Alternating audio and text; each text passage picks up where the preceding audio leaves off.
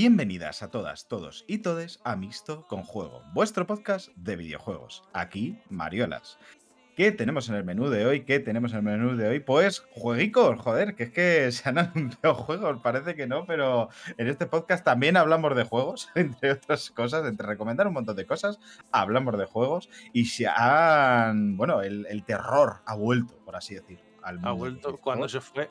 ¿Cuándo se fue? Mm, Hay cosas que han dado miedo, siempre ha dado miedo a la industria del videojuego, pero en este caso el género de terror eh, grande, icónico, ha vuelto. Ahora veremos por qué, seguramente ya lo sepáis, pero bueno, vamos a crear un poquito de misterio, un poquito de niebla sobre el tema. Eh, pero bueno, también hemos tenido un poquito más de hardware que se ha anunciado. Hardware un poquito caro, igual spoiler, pero bueno, vamos a ver. Eh, por supuesto, luego, pues empresas siendo empresas, que siempre está muy bien, bueno, por decir algo, y ya analizaremos jueguitos. Pero esto no lo puedo decir yo solo, porque nunca estoy solo.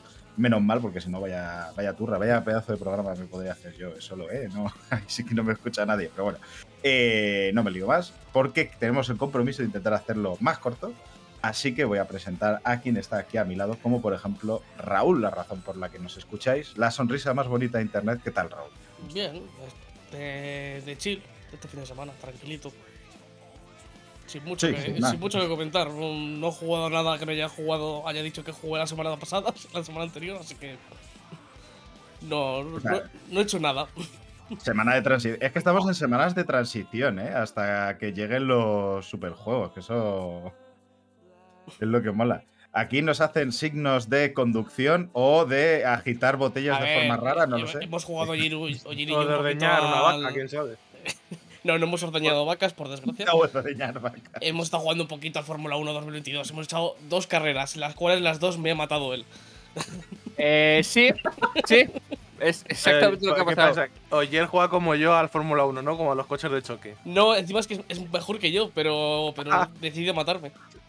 Siendo Eh, compañero de equipo. Claro.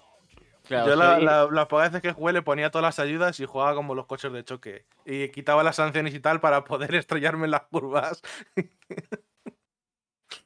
Un, un día más reafirmándose en el terrorismo. Eso Bueno, es increíble. no, no, no quiere divertirse, pues bueno, él verá.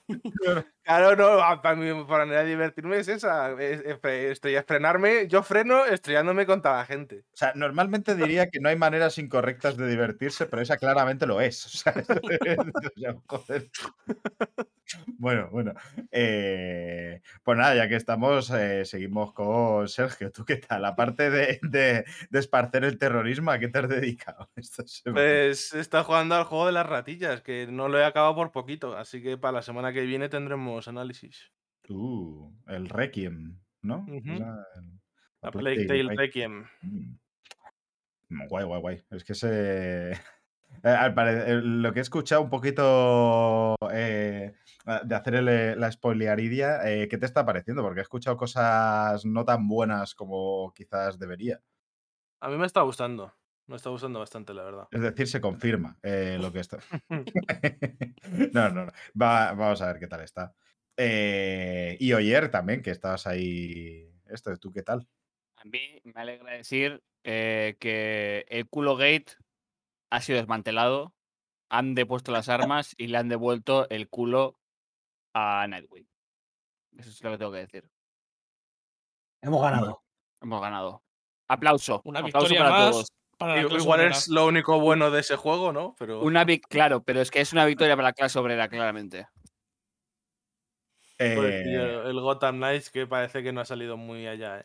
Pues no, pero bueno, es No. otro tema. ¿No, ¿no quieres jugarlo de verdad, Sergio? No.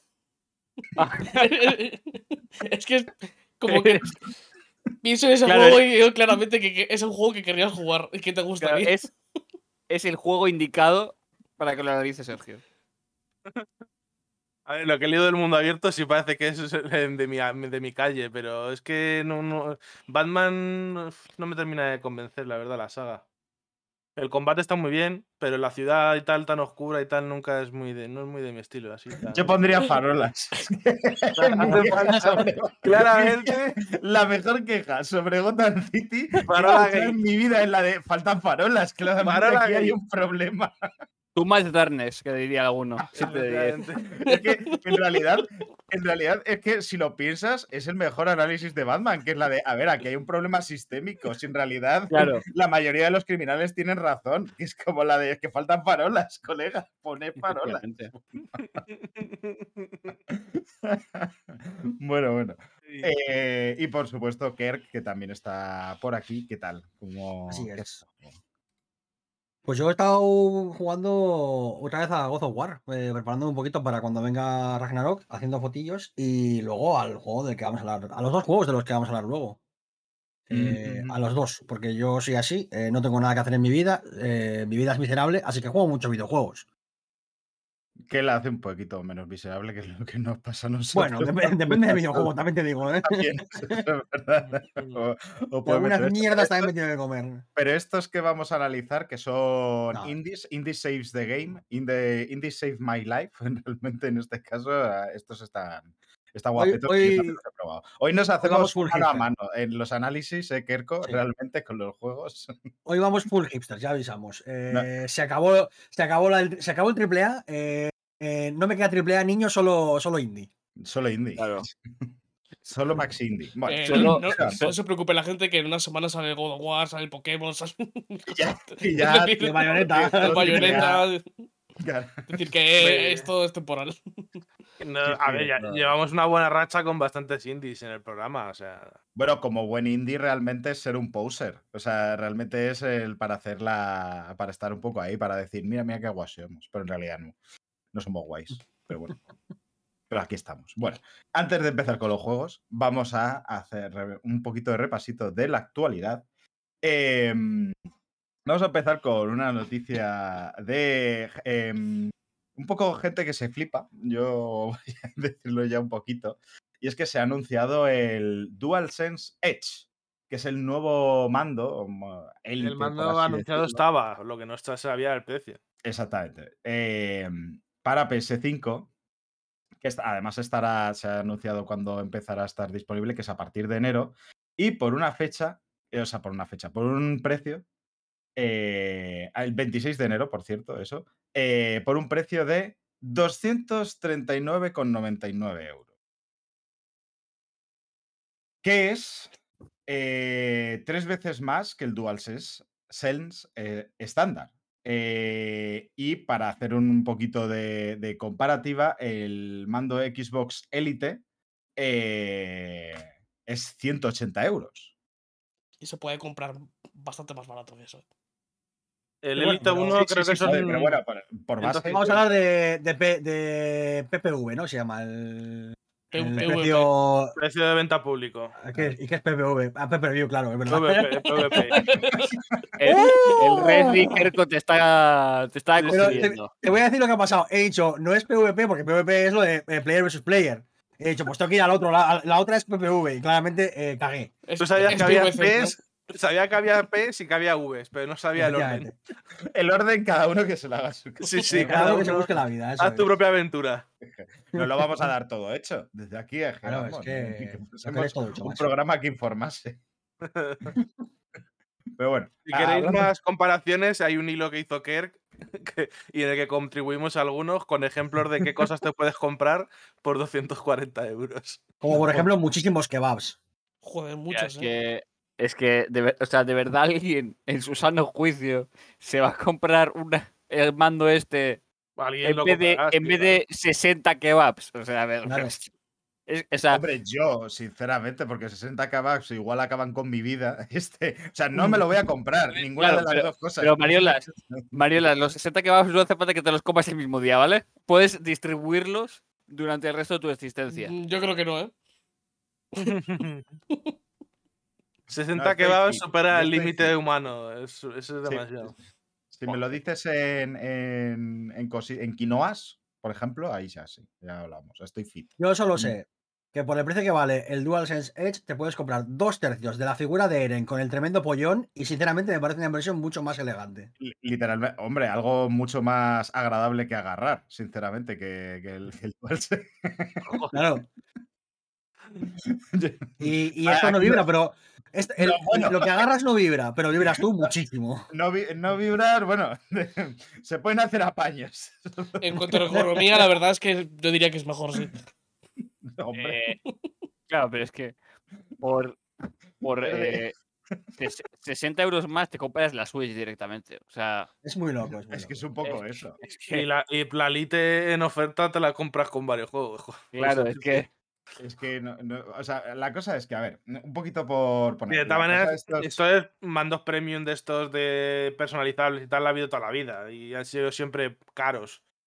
Ya, pero es sí, el primero de marca Sony. mando Caro. Y es, y excesivamente caro. O sea, que, que vale Sí. que ponga lo de poder ajustar la sensibilidad de los gatillos, de los sticks, reasignar botones, cambiar botones por cosas. O sea, Mm. tiene una serie de cosas que están guays en realidad. Me- en teoría, mejor ergonomía, más esto.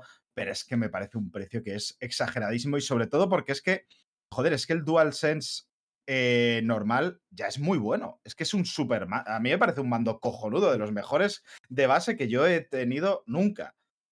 O sea, Mm. no, no, no le veo que ninguno de esos añadidos valga todo eso, ¿sabes? La diferencia de precio. Es que son tres veces más. es una Cla- locura. claramente, el problema no son las funciones que trae el mando, ni, ni, ni el diseño, ni la ergonomía, ni nada de eso. El problema es el precio. Que es que Claro. no trae nada específicamente mucho más rompedor que lo que traen mandos de la competencia que valen la mitad. es, que, es que es una locura. Y que el precio es una. O sea, el precio en, en comparación con lo que vale una PlayStation digital es, es absolutamente demencial. ¿Sabes? Demencial. Ese es el problema, realmente, no el mando en sí. El mando está bien, está de puta madre. Pero claro, es que cuando te cobran eso, pues eh, es, es muy, es muy loco. Eh, tú, Maxi, tienes el Elite 2, ¿no? O Sí. el 1. El 2, el 2. Es que el de- en el 2 se pueden cambiar también los botones de sitio y eso. Es que igual eso es lo que. no- puedes no sé, igual eso es lo que le mete más precio. Puedes cambiar los joysticks, es decir, el tipo de joystick, tienes varios distintos para elegir. Y el de pad también tienes entre varios para elegir. Es Pero que no lo- sé, botones igual. le-. Claro, igual lo que tiene esto del de Sony es lo que le sube el precio. No lo sé, porque no sé cuánto cuesta hacer eso, ni sé de hardware. Me sigue pareciendo Hay- una sa- una sabla- un sablazo y Lo un que, le precio sigue, exageradísimo. Lo que le sube el precio es los cojones del director de proyecto. Sí, evidentemente. Exacto. O sea, no tiene- Hay, hay mandos eh, de, de segundas marcas que tienen que son modulares también y que puedes cambiar de todo y no cuestan 235 pavos o 39 pavos. O Pues sea, te que digo que no- que sé no lo que cuesta eso. Lo he preguntado simplemente porque no lo sé. No, es que no hay, no hay manera de justificarlo simplemente. O sea, es que es, es una locura. No A ver, mi única manera de justificarlo es cre- eh, crear una marca como de coleccionismo o algo así, pero vamos, es que no sé, o sea, te quiero decir que no, su intención con esto no es vender mucho, no es ganar excesivo dinero con este, con este mando, que no creo que lo vayan a hacer, que no, van a- que no quieren hacer muchas ventas, sino simplemente crear esa cosa de creamos este tipo de productos y ya está, y no sé. Un poco... Eh, a ver, saben que es un. Saben que es un producto que va- no va a vender mucho y han dicho, bueno, pues ya que vamos a vender poco, los pocos que se lo compren entre 200 y 250 eh, lo van a comprar para presumir igual, ¿no? Igual Es cuanto así. más caro, más presumen. Sí, es que es un poco eso. Un poquito Yo es la única. Sí, Sí, es esto, básicamente. A, a eso es a lo que iba. Ese, como crear esa sensación de que esto, esta es la parte de premium, ¿no? Si no eres un real gamer, no te vas a comprar esto. Que bueno, que es- evidentemente la mayoría de gente no va a caer en eso, o no creo que vaya a caer. eh, pero, pero habrá gente que sí y que dirá, mira, es que yo soy tan guay que me he dado este caprichito. Porque puedo, porque quiero y porque es tal. Es- vale, Es perfecto. menos sangrante por eso, porque al final es un, eh, es un mando opcional, no es un mando que tengas que comprar para jugar a nada. Eh, y claramente es un mando, digamos, em, como. Bueno, élite, es un mando al final eh, un poquito de, como de mm, la, la versión guay del, del mando normal. Entonces, en ese sentido, pues no, no pasa nada, pues ya está, pues el que se lo quiera comprar y tenga el dinero y le apetezca gastárselo, adelante. Lo que pasa que es que, claro, llevamos unos años de Sony con unas políticas un poco raras y que te claven por un mando élite ese precio con la situación en la que estamos, con salir de una pandemia, eh, una posible recesión, eh, la gente con más dificultades que nunca y te sacan un mando que claramente está por encima de su valor, porque es imposible que un mando valga ese precio, es imposible que el margen de beneficio de ese mando sea bajo, es imposible. Pues mosquea por el simple hecho de, de cómo se presenta la cosa. Y joder, pues es que Sony no está quizás en el mejor momento para hacer el tonto con estas cosas. Esto es más un vacile que otra cosa. Para mí. Tampoco un vacile, yo creo que es un creo que es un intento de como de mm, de, No de- me refiero a que colocar queriendo. No, pero creo, creo que es un, un intento de colocar un producto como si fuese algo relativamente exclu- o sea, eh, mm, este- excesivamente exclusivo, digamos, ¿no? Como diciendo, Mm. si tú tienes la pasta y eres el gamer definitivo y tal, este es tu mando, ¿no? Como esto es lo que se adscribe a tu identidad como gamer y tal. Por eso tienes ese precio tan alto, como diciendo, solamente tú vas a poder comprarte esto, tú y cuatro más. Pero creo que es un error eh, por parte de Sony y creo que la gente es normal que se enfade, porque me subes el precio de la consola, me subes el precio de los juegos y ahora me sacas un mando que es prácticamente inaccesible para el, ¿qué? el 90% de la gente que compra videojuegos. Pues al final es como que tienes la sensación de que la marca no está mirando por ti ni un poco como consumidor. Y aunque nunca lo hacen, porque lo que miran por ti como consumidor es para venderte más, pero al menos normalmente cuando hacen esto, lo hacen con medidas que te benefician en parte para que tú acabes comprando más. Y parece que no, no, no hay esa, esa especie de, de, de, mm, trato tácito de decir, vale, me estás sangrando el dinero porque eres una empresa, pero al menos me das a cambio uno- unos servicios o unos valores que, que a mí me me apetece tener. Es que aquí parece que ni siquiera eso, que parece que Sony es la que está diciendo, está muy bien, me vas a pagar esto. ¿Por qué? No, porque quiero yo. Bueno, es que así no van las cosas. Y la gente es normal que se enfade, aunque sea un objeto que no haga falta comprarte, que no, que no vaya a un público, que no apele a un público general. Es la sensación constante de Sony de estar tomándote el pelo.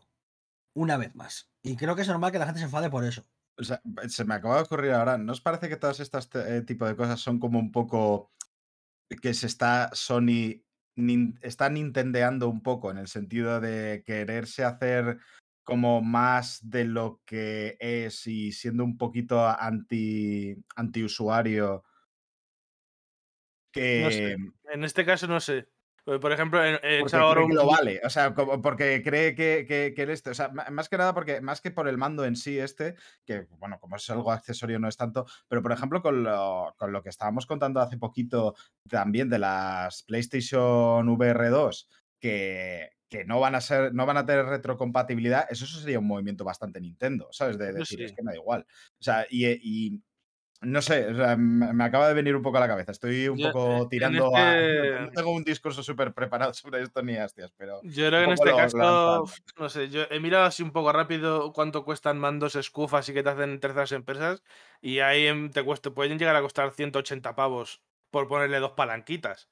Pues ahora he dicho Sony, joder, pues si 180 te cobra un tercero, yo no yo soy, yo soy más. Y le voy a meter más cosas, pues me voy a 200 y pico. Pero es que le estás metiendo 60 euros más. Es que 60 euros más son mucho, ¿eh? Muy- es que es mucho, tiene que ser mucho mando. Sí, bueno, y los, otros, y los otros le han metido 100 euros por meter palancas, solo. Pues Sí, vale, imagínate vale, lo malo eso. que es meterle 60 más. Pero es que por Claro, no meterle- pero a- ahí está la cosa que dices, Sí, sí, vale, si pero- por meterle palancas me estás metiendo 100 euros más, ¿qué le estás ha- y por no hacer nada me estás metiendo otros 60? Es como, no, no, no tiene ningún sentido. Es porque mi cosa mando lo por vale, menos. mola más.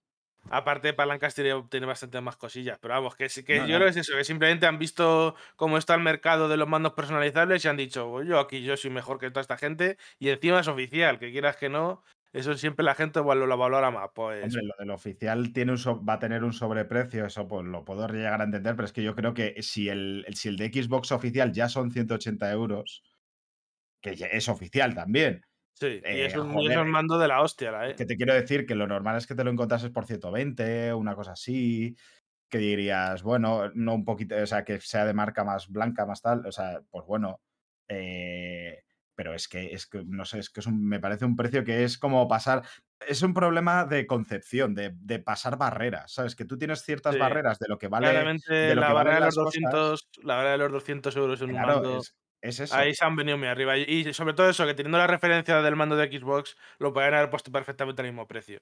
Eso es. Porque no creo que ofrezca nada que el mando de Xbox no ofrezca, salvo lo de intercambiar los botones.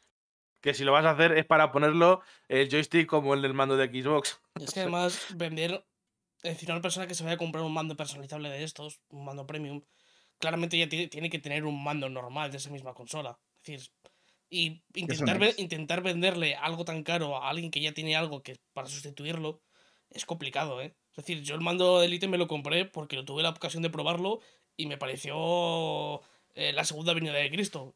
Cuando lo probamos en la esta de Xbox, ese mando era. Y porque lo pude encontrar rebajado y me salió relativamente barato. Si no, no me lo compro porque es muchísimo dinero. Y es, estamos hablando de que este es el que costaba 180 y el de Sonic cuesta 60 euros más. Es decir, ¿cómo le vendes a alguien que tenga un mando, un DualSense ya, este mando? Es que, es que ya es muy buen mando. Es que es- es- además es parte de- del problema. Si me dijes, es, que tengo el de. O sea, para, para hacer una comparación, el de PlayStation 4 me parece mucho peor mando. O sea, más allá de los añadidos de evolución y demás, como, como de material, que el de PlayStation 5. El de PlayStation 5 me parece un mando muy, muy bueno, muy, muy, muy bien hecho, de muy buena calidad. Entonces, Mm. no veo la necesidad de, de- No veo tanta necesidad de upgradearlo. Tienes que hacerlo un poquito más. eh, El, pues, el- eh, un caso más, pa- más parecido a lo que puede pasar es el de Switch. En Switch, el- con los Joy-Con, en función del tamaño que tengas de las manos y tal, puede ser los botones relativamente incómodos para jugar. Y el mando Pro de la Switch está muy bien. Está muy bien en parte también porque no te cuesta 180 euros. Y porque no tiene drift. Claro, a, a- a eso, a eso iba a llegar. Es, es un- una cosa muy difícil de comprar si tienes ya un mando. Pero ¿y si se rompe? Ya. pues, sé. Y no, no es que se rompan poco los mandos de PlayStation, ¿eh? Efectivamente, no quiero 5. ponerme aquí el gorrito de papel de aluminio, pero, A mí no se me ha roto. ojo, Pues en- en- ahora mismo de los cinco que estamos aquí, al menos dos hemos tenido que enviar mando a servicio técnico. El mío, mira, tengo aquí el mando. Tiene gatillo este. Este gatillo, el gatillo derecho, lo tiene medio suelto.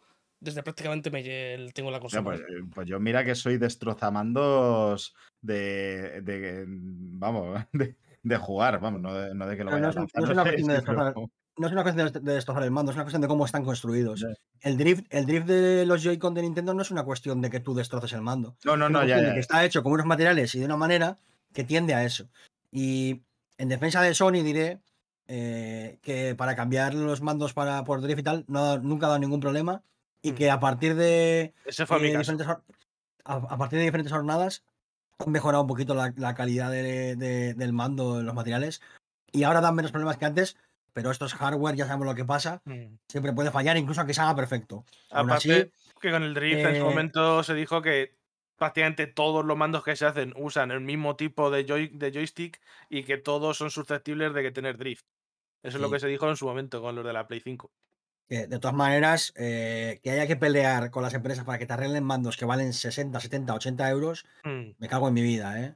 Ya está no, bien, tío. sí, sí, es sí. cuestión de cosas de en la hora de fabricación, de la tolerancia que tienen al error, esas cosas. O Sí, pues yo en la vida Pero- he tenido que mandar nada y la Play 5 ha sido la primera vez que he tenido que mandar algo a servicio técnico. es que- puede, ser casu- puede ser casualidad, ¿no? Pero Con el, con el mando de la Play 5, además, que sí que tiene un problema añadido para estas cosas, que es que lo de los gatillos, lo de que se bloqueen y demás, es mecánico. Ya. Y las cosas mecánicas se estropean con más facilidad que otras cosas. Entonces ahí yo- mi pro- el problema seguramente de que mi- el gatillo ese mío esté un poquito suelto, que por suerte sigue funcionando bien y demás, lo único que está como hay que, hay que hacer mucha menos fuerza para, para apretarlo. Seguramente sea porque a una de las gatas me lo tiró de la mesa del, del salón, caería un poco mal y pues ese se habría jodido un poquito. ¿Están Y las también- gatas destruyéndote los mandos para que te compres un mando pro de estos? Eso es. Son las gatas enviadas de Sony. Es posible. Tienen los maletines, los maletines llenos de comida de gato, los tienen escondidos por ahí. Luego también es mala suerte también. ¿eh? Yo me acuerdo que tuve un mando de Xbox 360 que se me cayó una sola vez, cayó justo en el botón eh, LB y se me jodió.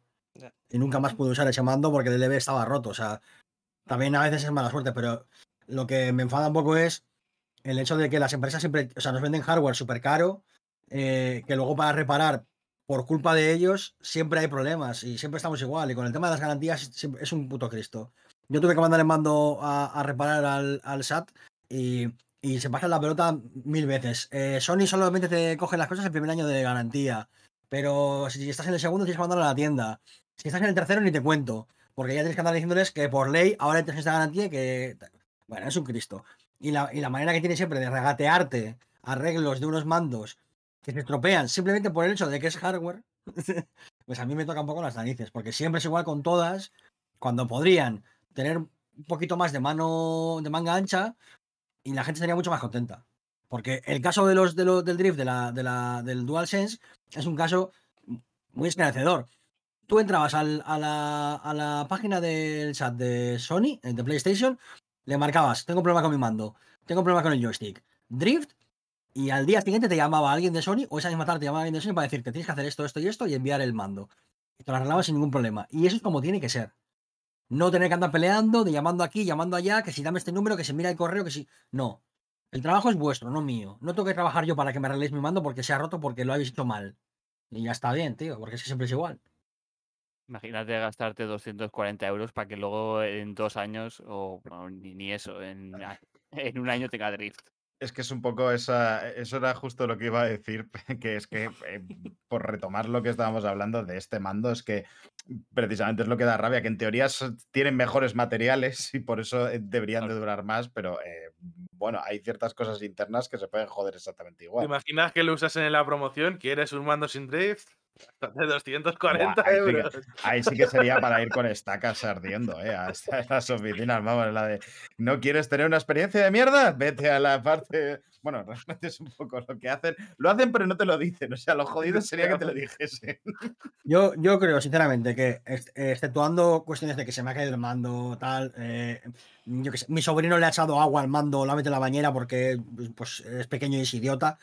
Exceptuando esos casos, un mando debería durar toda una generación. O sea, no, no puede ser que los mandos estén a los dos años eh, funcionando eh, por intervención divina. No puede ser.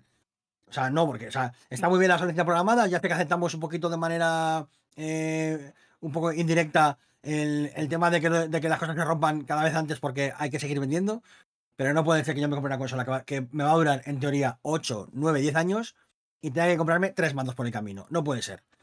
O sea, tienen que hacer el mayor esfuerzo para que dure toda la generación con el mismo mando. Se nota un montón con la batería. Ya me di cuenta en la Play 4 que me compré un mando a mitad porque el primero ya estaba empezando a dar tal y cuando acabó la generación lo tenía que tener enchufado prácticamente. Mm, Lo, lo podía dejar sin desenchufar un par de horas, tres como mucho, y ya estaba muerto el mando entrado otra vez.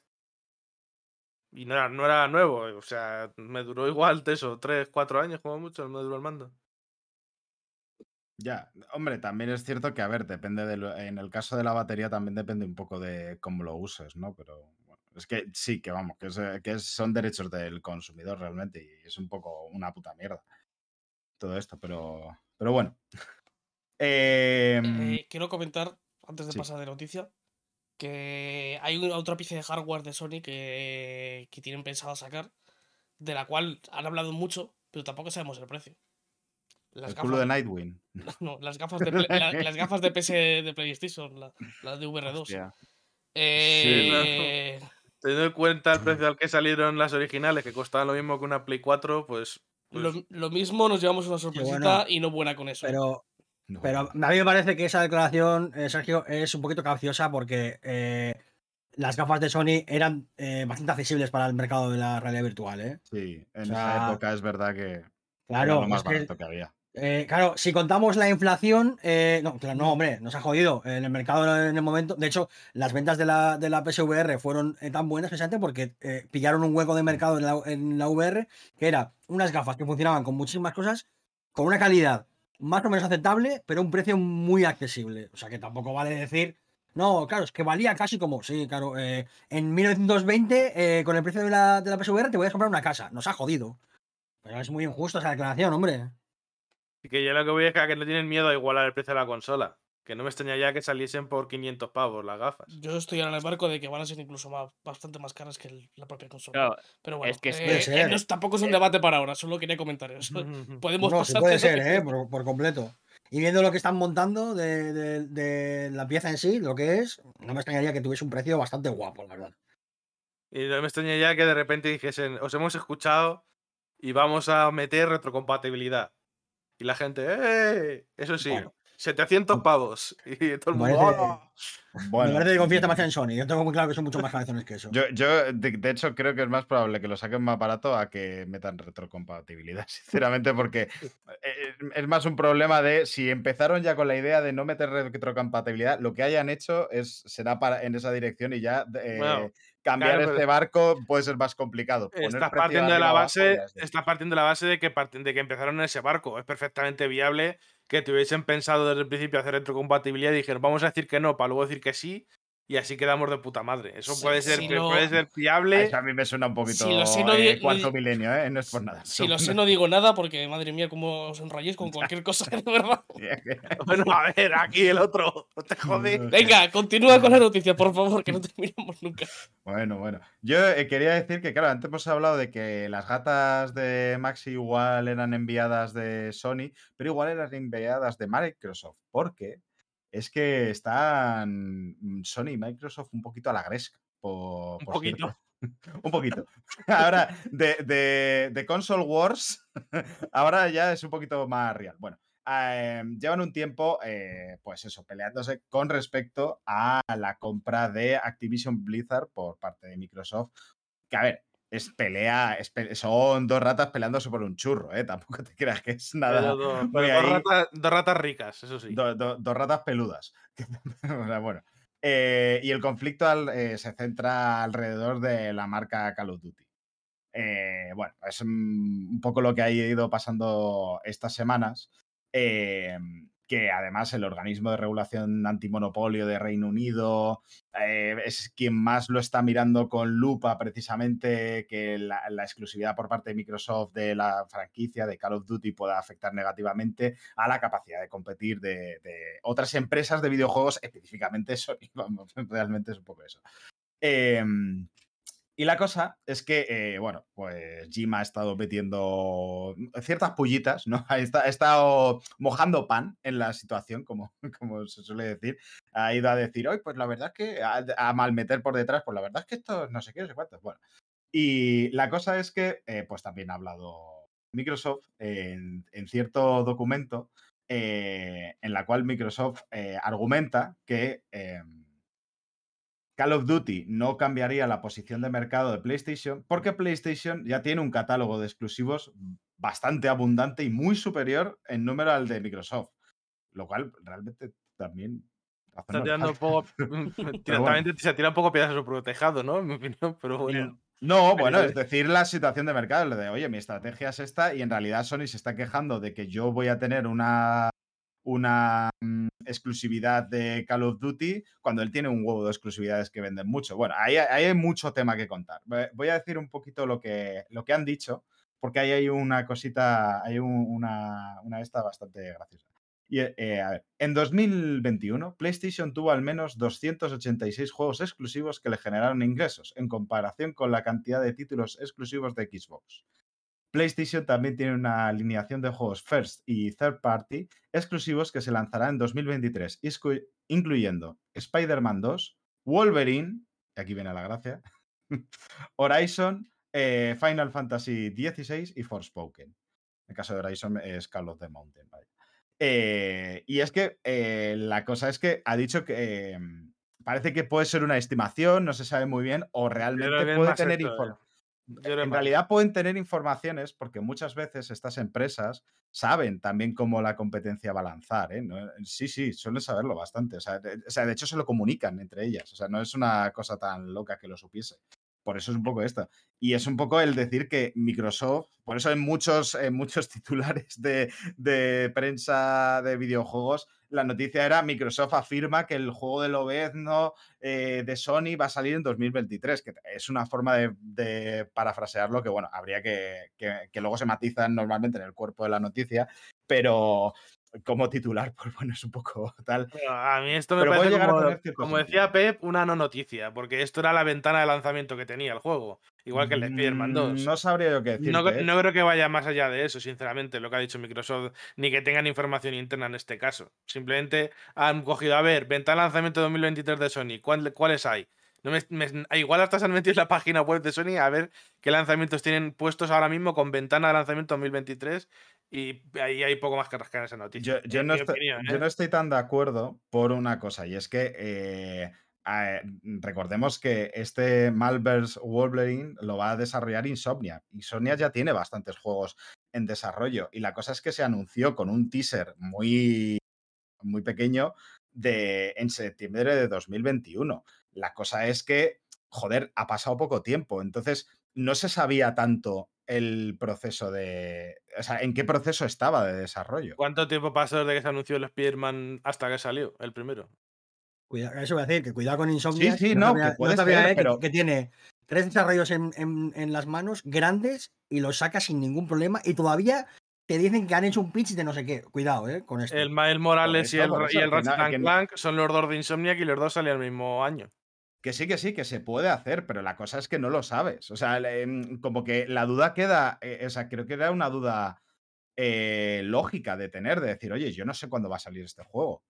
Porque con el Spider-Man dices, bueno, ya tienes los otros hechos, el, el Miles Morales y el Spider-Man de PlayStation, joder, eh, ahí ya tienes un know-how. O sea, puedes ser muy continuista con eso y ser un buen juego y seguir saliendo. No tienes. O sea, entiendo que ese desarrollo puede ser más corto.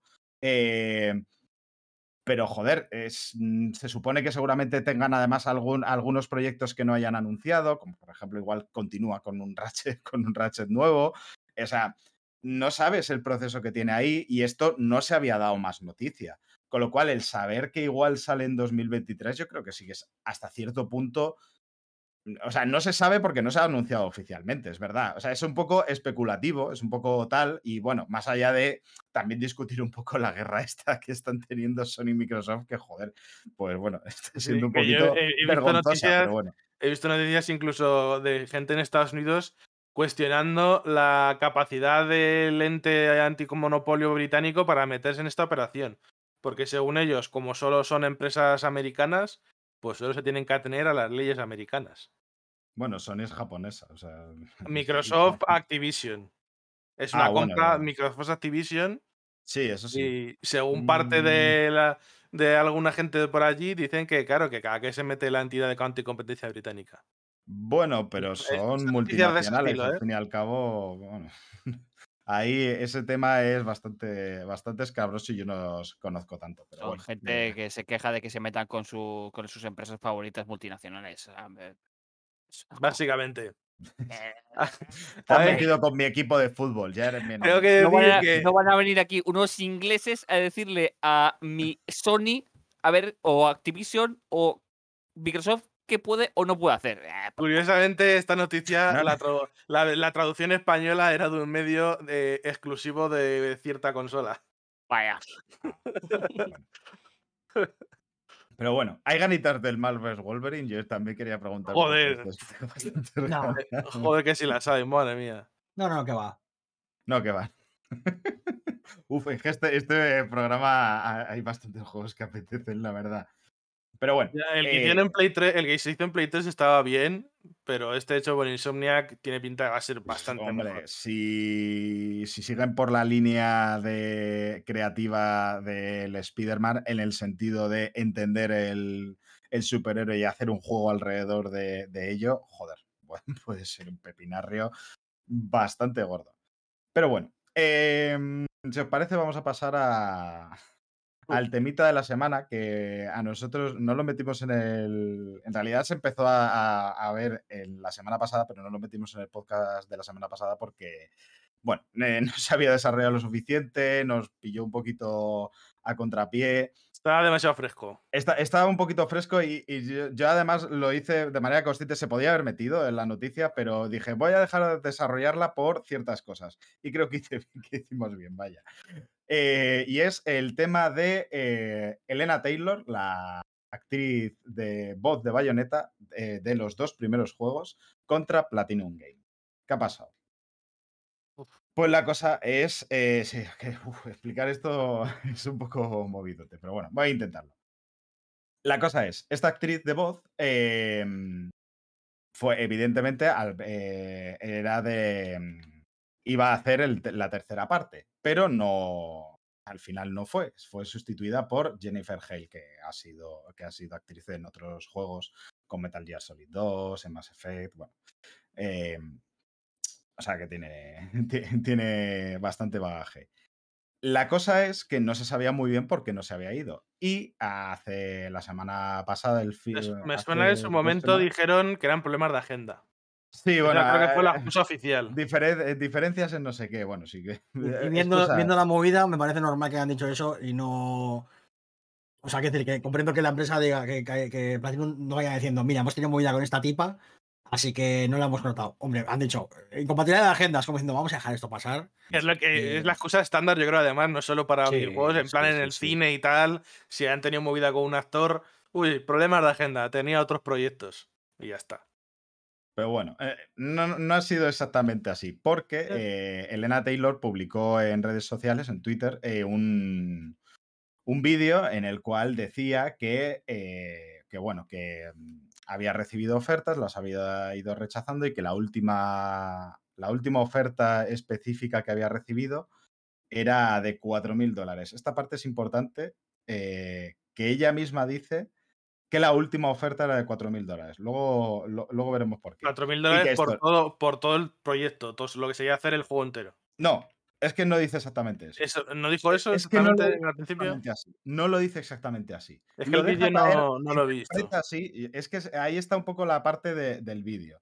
Que el vídeo es un poquito eh, engañoso. el- parece decir, parece dar a entender que por todo el trabajo que iba a ser bastante más grande esto, solamente iba a recibir 4.000 dólares.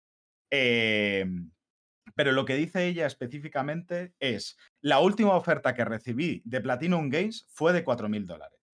Eso es lo que dice específicamente. Es que Y si lo dices lo- así, la única interpretación posible es me ofrecieron 4.000 por todo el proyecto. No hay otra interpretación posible que sacar.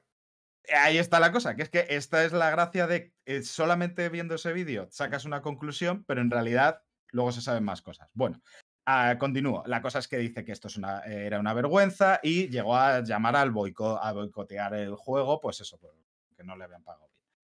Eh, lo cual también es un poquito tal, porque no es que diga, oye, es que estamos mal pagados todos, deberíamos de hacer revisar esto, no, pero bueno. Eh, luego entramos en valoraciones personales sobre mensajes y demás y de toda la situación. Voy a intentar explicarlo más rápidamente. En esencia, un vídeo diciendo, oye, me, querían pagar una puta mierda. eh, yo he dicho que no y pues eh, me parece una vergüenza, voy a anunciarlo, por favor no compréis este juego y eh, donarlo a la caridad. Vale, la cosa es que eh, Bloomberg, específicamente Jason Schreier, ha hecho un artículo en este medio donde afirma que tiene ciertas fuerte- fuertes cercanas a la negociación, lo cual también, pues bueno, Jason, no sé cuánto se puede decir, pero a, mí eso también me parece un poquito fishy. Es que un poquito con esta noticia, mi resumen es un poco todo mal de todo el mundo, pero bueno. A ver, em, fuentes cercanas a la negociación que aseguraban que, lo que se le ofreció a la actriz fue entre 3.000 y 4.000 dólares por sesión, que serían de una duración de 4 horas por un mínimo de 5 sesiones. Mínimo de 5 sesiones. Eh, lo cual, más o menos, si fuese por el mínimo, sería un mínimo de 15.000 dólares aproximadamente. Lo cual puedes pensar que también es poco, porque hay otros que, otros actores que sabemos que han pedido, mm, bueno, que han cobrado bastante más eh, y eh, por un trabajo más o menos similar en juegos bastante grandes y, todo eso, y, y aún así les parecía poco. Bueno, la cosa es que Taylor, lo que cuentan estos eh, en el artículo es que estos eh, empleados de Platinum eh, dicen que Taylor rechazó la oferta, pidió una cifra de seis números, además de derechos residuales de autor por las ventas del juego, un porcentaje de lo que se vende. Platinum lo rechazó y bueno, que hubo un cierto toma y daca de negociaciones y al final acabaron por abrir casting para una nueva actriz, final pues, fue Jennifer Hale. Em, la cosa es que más tarde el estudio llegó a ofrecer a Taylor un cameo en el juego a cambio del precio de una sesión completa, 4.000 dólares, que ella también rechazó. Esa fue su última oferta. Por eso digo que las declaraciones fueron un poquito fishy por parte de Taylor. Bueno, Bloomberg intentó ponerse, ese contact, bueno, contactó con Taylor de- con respecto a esta información, como suele hacerse en este, y la, y la actriz de voz eh, afirmó que todo era una mentira absoluta, que Platino solo está intentando salvar su culo y el juego, y se ha, mentido, se ha mantenido en su posición de que es una injusticia y, que, y de llamar al boicot. Vaya. Vale. Opiniones, que yo ya he hablado mucho. Un, solo un tema, cuando habéis mencionado lo de Reyer y Bloomberg, a mí me suena haber leído que dijeron que habían visto documentos con las ofertas, o sea, que no eran que se lo había Slayer- inventado Activision. Slayer dijo dos cosas. La primera es que él había visto la oferta, que él había visto los documentos. Exactamente. Y la segunda es que esto no venía de Platinum, al menos no directamente. De hecho, lo que dijo fue: No creo que en Platinum esté muy a, muy a gusto con que ya haya hablado con gente de Platinum.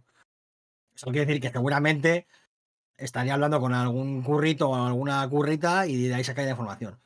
Pero en teoría, y, y, y Jason Schreier puede ser muchas cosas, pero desde luego su trabajo es impecable. No, no hay ningún motivo para, durar de, para dudar de Schreier hasta ahora. Eh, no es precisamente un tío que se dedique a limpiar las botas de, los, de los CEOs de las empresas. Todo lo contrario. No es un tío que caiga muy bien en las altas esferas de las empresas porque es un tío que directamente ataca en varios libros y publicaciones eh, a las prácticas laborales de, de esta gente. Entonces, sospechoso en ese sentido no es. Eh, si me tengo que fiar de alguien, me fío más de Schreier que de nadie, que de Camilla o de Elena Taylor. Eso lo tengo clarísimo. Entonces, eh, Porque además, shit show. porque además es que sí que te- es que él tiene una intención, o sea, realmente él tiene un interés, perdón, en que lo que diga sea lo más verídico posible, más que ninguna Claro. otra de las partes. O sea, porque él sí que se juega una reputación, reputación que está construida, claro. Una construida durante muchos años y ganada yo creo que a pulso, vaya. O sea que yo tengo bastante respeto por Jason Reyer, aunque Mm. por ciertas cosas igual pues ah, no sería todo lo alta que pueda, pero bueno, eso, que, que joder, yo me fío de lo que dice Jason, vaya. Y Bueno, un apunte también sobre, esto me suena que lo dijo Kerr también, el, es el, o sea, lo que le ofrecieron entra dentro del rango del acuerdo del convenio de los trabajadores de, de doblaje o algo así, ¿puede ser? Lo Sí, eh, sitio. Hay, un, hay un convenio, hay un mínimo de, de lo que se puede pagar. Y eh, u- esto es un poco, siempre al final todo el mundo con sus intereses. Eh, tanto Elena Taylor como Platinum y Camilla, que ya sabemos cómo es Camilla, es un puto cretino, porque es lo que es, es un cretino y un imbécil. Y no hay, no hay forma de, de- no, no se puede poner paños calientes a esto. Camilla es imbécil. Eh, tanto Camilla como Elena Taylor tienen intereses. Eh, tanto Platinum pagando el mínimo posible por convenio a una actriz de voz que ha ayudado a dar forma a un personaje de una saga que ha vendido millones, eh, como Elena, eh, al parecer mintiendo, presuntamente mintiendo sobre las condiciones para pues, eh, ganarse el favor de la gente y, Mm. y tal. Y luego, aparte, eh, Es sobre que todo estoy, me- ahí estoy un poco en lo de que en teoría no ha mentido. Es que el- el- por eso lo de la, la declaración es, eh, no es mentira per se, es engañosa, o sea, es más civilino que eso, es, es engañosa porque se da a entender eso y está hecho aposta para Lo eso, de- pero en realidad no eh, está mintiendo.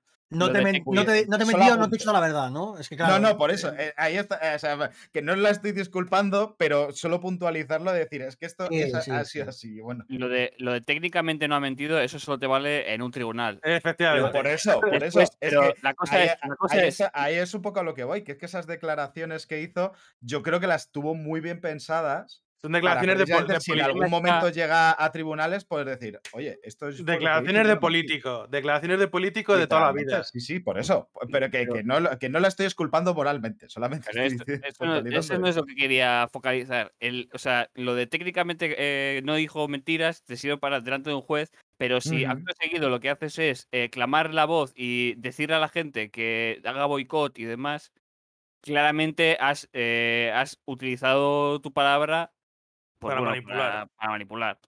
Sí, sí, Sí, sí. Aparte- Bueno, aparte- que, que había no me interrumpido. claro. No me extrañaría que No. esto lo, tuviera planteado en el principio, porque la diferencia de que te ofrezcan 15.000 a pedir, si son cifras, mínimo 100.000, no sé, igual te has venido un poquito arriba. 100.000 tengo claro- más que derechos, más derechos que de, lo merecía, ¿eh? O sea, yo, más a mí derechos me de venta. A mí, a mí claro- mis- sus pretensiones, o sea, lo que pide a mí no es la parte que me parece mal de todo eso, ¿eh? Que no te digo que se lo merezca o no se lo merezca, pero luego estás partiendo de una base en la que no da pie a una negociación. De 15.000 a 100.000 hay una diferencia tan bestia. Tú estás pidiendo lo que no. crees, lo que crees que mereces. Si te están ¿Cuánto ofreciendo genera, una cuánto cosa genera mucho- Bayonetta? claro, Que ¿Cuánto no te digo yo que no, pero si, si, si todo eso somos conscientes todos, pero también somos conscientes de que vives en un mercado que te ofrece lo que te ofrece. Si te desmarcas con unas sí, peticiones fuera de mercado, sí, pero que sabes que te van a decir que no. Claro, bueno, pero eso, pero eh, quiero decir, eso no es culpa de la, de la persona que, que quiere Claro, cobrar claro. lo que, lo que es digno. evidentemente, que Es, es o sea, te quiero decir, Sergio, es como si llega un camarero y dice, vale, yo sé que las condiciones de mi, de mi sistema laboral es una puta mierda, pero yo voy a exigir el sueldo que creo que merezco y que, merezco. Seguramente por las horas Sí, que voy a echar, por los estas de tal. La culpa no es del camarero. O sea, Que quiero no te digo que la culpa sea el que-. Te digo, yo lo que te digo es que, para empezar, eso no, no- o sea, eso se- reivindica en otro sitio, no así, no en una petición o que ni siquiera es pública. Yo lo que te digo es que lo más mm, me puede plantear que ella en un principio y pidiese esa cantidad para montar este lío. O no, me o parece que eso. eh, negociación. eh, claro, a mí me parece que eso ya es especular. Eh, pidió Elena Taylor eh, eh, mil gritones para luego poder ir a Twitter y decir boicotear el juego. Pues me da igual porque no lo sé y no lo puedo saber. Lo que sí puedo saber es que Platinum paga el mínimo posible por convenio y por sí. ley a los actores y actrices de voz. Y eso es un problema. Porque eso, eso supone que gente que está formada, que ha trabajado, que tiene experiencia, que ha ayudado a dar voz a personajes icónicos de los videojuegos, que han generado millones y millones y millones de ventas, y es decir, millones y millones y millones de ingresos, está cobrando el mínimo posible. Y eso está mal. Se mire como se mire. Sí, sí, Pida a. Elena Taylor 100 euros o 100 mil millones. Eso da igual.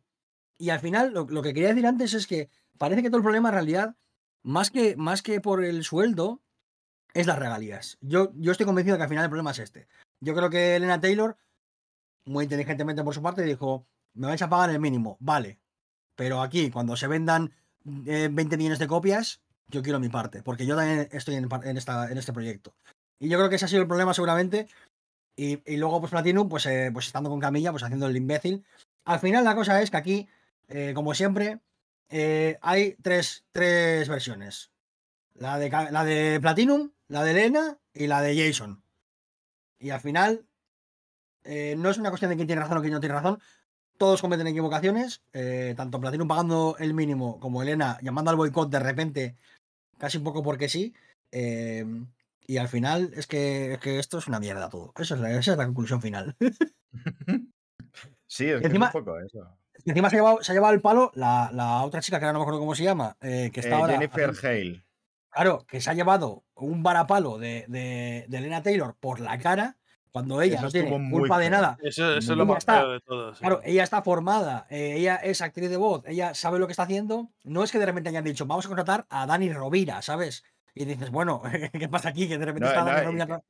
Y- Claro, y y la cosa es que esa, esa chica al final, o sea, te quiero decir, no, no lo sé hasta que salgan otras cosas, pero a priori lo suyo es que ella no sabía que la habían tratado mal a ella. Ella ha ido a un casting, la han cogido y va a hacer un puto trabajo. Claro. Porque es su trabajo y, y ha tenido el ese y ha dicho, joder, eh, o sea, acusarla como. Porque no lo dijo exa- exactamente a- de, de una manera directa, pero llegó como a, a Hombre, Le insinuar. dijo, tú no eres, estaba- le dijo, tú no eres bayoneta. Bueno, Literalmente por- le dijo, tú no eres bayoneta, le dijo. pero, pero- pero Digo, esa parte todavía, todavía, bueno, que, ya es feo de por sí, pero era- insinuaba un poco que era como, como si fuese una esquirol, que es como, hombre, es que y ya igual no sabía ni siquiera que te habían tratado así, ya simplemente estaba haciendo un casting para un, un juego, o sea, al fin y al cabo no sabe la situación que estaba. claro. O sea, es como acusarla de, de insolidaridad obrera sin saber la situación de esa persona. También eso es feo. Y creo que, que, bueno, si estamos, si entramos en el tema de, eh, de eso, de, de- de reclamar eh, derechos laborales y todo eso, yo creo que la actitud de, de Elena, en cierta manera, ha sido bastante perjudicial para lo que es este tipo de cosas, porque se ha comportado de una forma bastante Egoísta. egoísta. Porque aunque sus reclamaciones fuesen completamente eh, lógicas y, y- y, joder, de- que tenía todo el derecho, o sea, si, ten- si tenía toda la razón de su parte, pero en ciertas partes de las formas y demás, pues creo que la, se ha comportado mal y hace daño a estos movimientos. Y bueno, pues eso.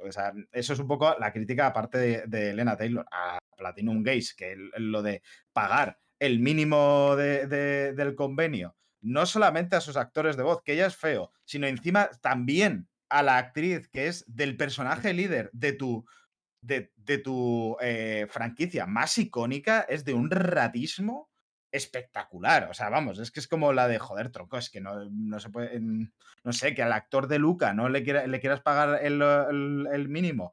Me parece mal exactamente, me parece también mal, pero lo puedo llegar a entender, me puede parecer lógico, pero no querer cuidar a- al, al- a- por así, al tu buque insignia es como, joder, no sé, vamos, mm, mm, fatal, vamos, por parte de Platinum. No, me extraña- no me extrañaría nada que este fuese el comportamiento habitual de Platinum con todos sus actores de doblaje. Y con todos el sus trabajadores en saber- general. y a Y saber si con sus cuela- y empleados. si cuela, cuela, ya está. De toda la industria. Y de toda la industria en general, pero Platinum no sé por qué me pega más todavía. Eh, hablamos de una industria en la que no solamente se paga poco a los actores y actrices de voz, no se, no se acredita a los traductores. Eso eh, te iba a decir, que- Aquí, aquí todo da igual. En, en- en- en la Eso industria más millonaria de todas, aquí todo da igual. Los trabajadores Luego por el lo- culo. los CEOs y los directores y subdirectores, esos salen todos en los créditos. Claro, eh, eh, ahora te explicas un poco por qué eh, la industria de los videojuegos es la más rentable de la industria del entretenimiento. Pues joder, si es prácticamente a- la mitad de- de sus trabajadores están en semiesclavitud o en condiciones de, de puta mierda, es que claro, así, así todo es rentable, nos ha jodido. no no te veas- lo- Las plantaciones de algodón de Estados Unidos, joder, vaya negocio rentable, rentable, hombre, nos ha jodido. Sí, Es sí, que, lo de mm, rentable, yo, yo he escuchado que es la que más mm, dinero genera. Dinero genera, sí. Lo de rentable o no, creo que no se dice, porque precisamente por, por eso, por, porque igual eso da más hueco a meter en la herida. La, la que más Yo- genera, sí. Yo, Yo, creo que pa- esta- yo o creo sea, que en general que en todas las industrias hacen esto. ¿eh? Yo a los guionistas de, de- de las pelis no creo que les paguen mucho más del mínimo de convenio, por ejemplo. Ha habido varias veces que se han tenido que quejar. Y por, eso, ha y por eso ha habido huelgas. Claro. O sea, que Eh, tampoco que hay la- que la- decir los videojuegos son los únicos que. Esto es La, la general del tremenda huelga que hubo. La tremenda huelga de guionistas que hubo en Hollywood sirvió precisamente para que eh, no solamente los guionistas, sino mucha más gente de muchos más departamentos cobrase un puto sueldo digno mínimamente. Mm. Eh, y de ahí para arriba. Eh, entonces, bueno, pues igual va siendo hora de que a lo mejor hagamos como hizo Hollywood y igual un añito o dos no se publique ningún juego.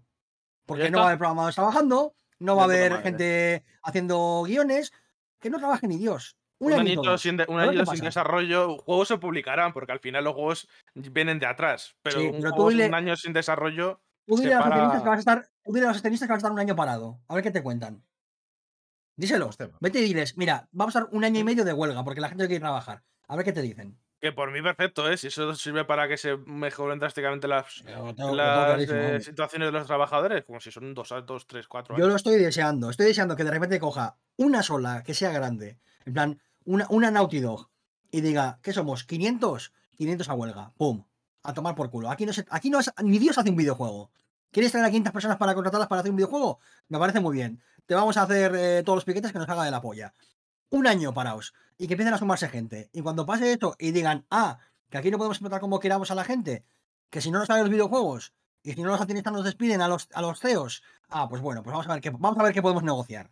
Que pasa es no, que puede el- ser, o sea, el- no puede ser que, que ni para hacerse un puto sindicato para que la gente no se muera Claro. literalmente, ese es el tema. tengamos que andar así. Es que no puede ser. Estoy hasta la polla de, este, esta Que puta el- industria y del El capitalismo. tema ya. es que los guionistas en, en Estados Unidos tenían un sindicato cuando organizaron la huelga.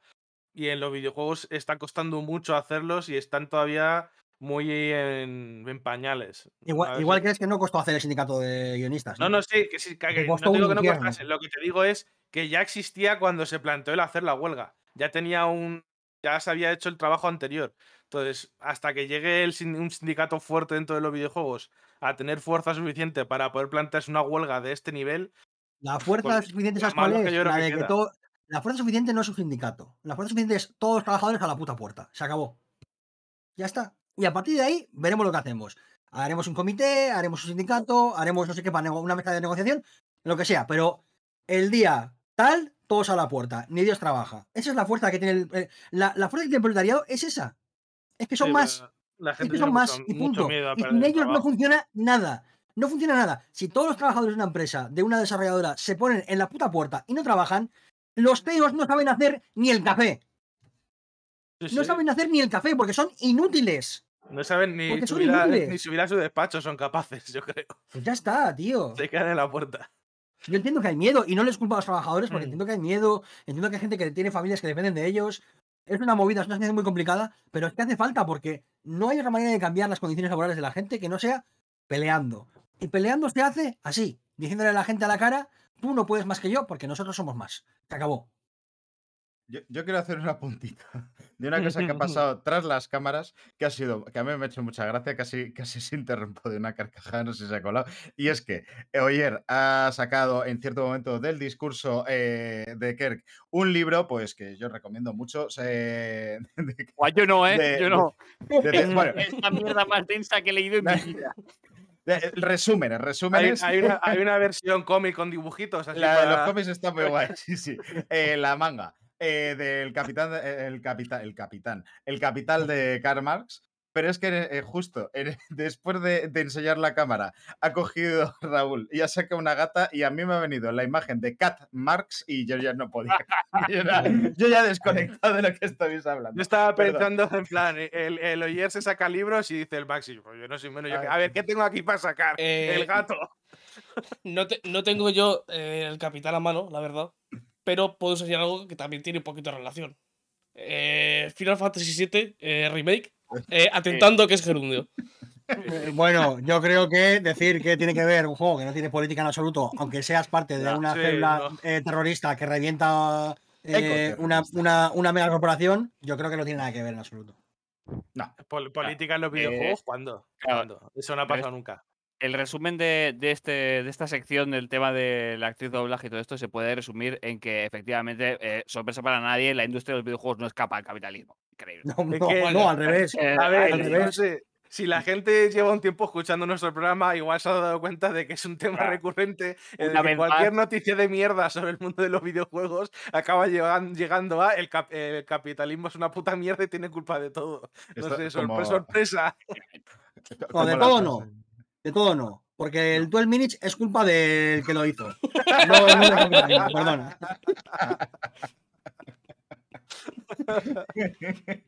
A mí no hay dinámica, no, no hay dinámica económica que me explique, que me justifique la mierda del 12 Minutes. O con-. ¿cómo se llamaba aquel que jugaste tú, Maxi, que era de un señor que era ciego o algo así, que iba a dar... Eh, de Quiet. Man, pero ese es el mejor juego de la historia. Ese, Quiet Man, chaval. otro también. El. Uf, bueno, Mira, El, em, el de Quiet Man puede ser todo lo malo que quieras. Pero al menos eh, no drogas a tu esposa en el juego. Claro. Hostia, Algo, bueno que, que, que entonces Minus no puede decir. Y tampoco pagaron mal a los, a los actores de voz porque nadie no oías nada, entonces no, había, no hacía falta doblarlo. Que este era, este era que al principio tampoco podía, no había ni subtítulos, ¿no? Porque decían, ah, como es. no, no, no. todo- Nada, nada. no, no, no hay nada. ¿Te imaginas, Full te imaginas el argumento? Pero en Me gusta, me gusta mucho la reacción de ayer cuando ha oído lo de eh, que drogas a tu señora. Me ha Si fuese lo único que le pero haces. ¿cómo? Pero, pero, pero, a ver. Esto, mira, oyer, eh, esto es. ¿Me estás diciendo que, que el Stardew Valley no respetaba la generación. La, ¿Cómo se llama? Convención el de Tratado de Ginebra. Ginebra, la Convención de Ginebra, y no pasaba nada. Pero este, este juego, el 12 Minutes, prácticamente. Bueno, no, o sea, si me dices que drogas a tu mujer, pues no sé qué coño más Sí. quieres. o sea, ¿qué más quieres? para avanzar en la historia tienes que drogar a tu mujer y asesinar a tu mujer. Spoiler, pero no lo juguéis. O sea, No lo juguéis No lo juguéis. Un- No sí. hace falta. Pero esto es, real, ¿eh? el- claro, eh, título alternativo, eh, imagina ser José Bretón. O sea, ¿qué Claro. cojones me estás comentando? O sea, José Breton Simulator. Bueno, también se puede llamar. Hostia. Wow. wow. Eh, eh, ¿qué, qué os parece si, si hago cortinilla de estrellas? Esto, sí, mejor, sí. esto mejor quítalo, quítalo, quítalo. Quítalo porque es. es- la Audiencia. Nacional, la Nacional está ya así, así, preparadita. Haz- Hazme una, hazme una marca esto, vamos a dejar un silencio y. Y esto. Esto para el Patreon. Sí, porque el Patreon no lo mira la Audiencia Nacional. A ver, ¿no? En mi defensa diré que el chiste era muy bueno. este es muy bueno. sí, Este es muy bueno. Esto De, de pago, se- merece el pago. Merece Se el- arregla con un pitidito y ya está. piti- pitidito y luego toda la charla de que vamos a ponerlo en el Patreon y que, que merece Eso es, sí, sí, sí. Ese, pa- que, que no existe. Muy bien, muy bien. Muy buen pick. Este, Vale, bueno. Eh, antes, antes Maxi eh, ha enseñado Final Fantasy VII Remake, un gran juego. Pero es que me viene muy bien porque vamos a hablar del nuevo tráiler de Final Fantasy XVI. Que me cago en la puta, qué, ganas tengo de este juego. Es un poco el resumen mío. Yo por si no- no- yo no- por si acaso no lo he visto. No lo he visto porque no quiero ver más. No Bueno, pues eh, el resumen es Juego de Tronos japonés. eh, sí, y, sí. y que eh, lo van a tener que vender en cilindros para poder meterse por el culo bien. O sea, claro, exactamente. Es que es eso. Yo que por cierto- cambiaba. Hay ciertos juegos. ah, vamos a hablarlo. Aquí hay un tema y es: las cajas de videojuegos están mal. Porque no eh, permiten una correcta introducción anal de ciertos eh, pedazos de juegos. Hay que, hacer con juego- esto, hay que hacer cajas cilíndricas. Pero un Yo voy a hacer un Relacion- hashtag cajas cilíndricas ya. eh, Pero un Mariolas, change.org. ¿a ti, el, ¿a ti el ojete no te hace como la, como la Play 5 cuando se come un disco? A mí sí. Yo lo pongo y hace. relacionado con esto, yo vi, vi que hay gente que se pone los supositorios al revés, que no se mete con el- la puntera, con la puntilla hacia adelante, se, la- se empuja de por- al, al revés. O sea, la parte Ah, me está diciendo que juegan en, juegan en invertido a ponerse supositorios. Eh, es que me, me viene el pelo, ¿eh? La noticia. Lo tenía que decir yo claramente.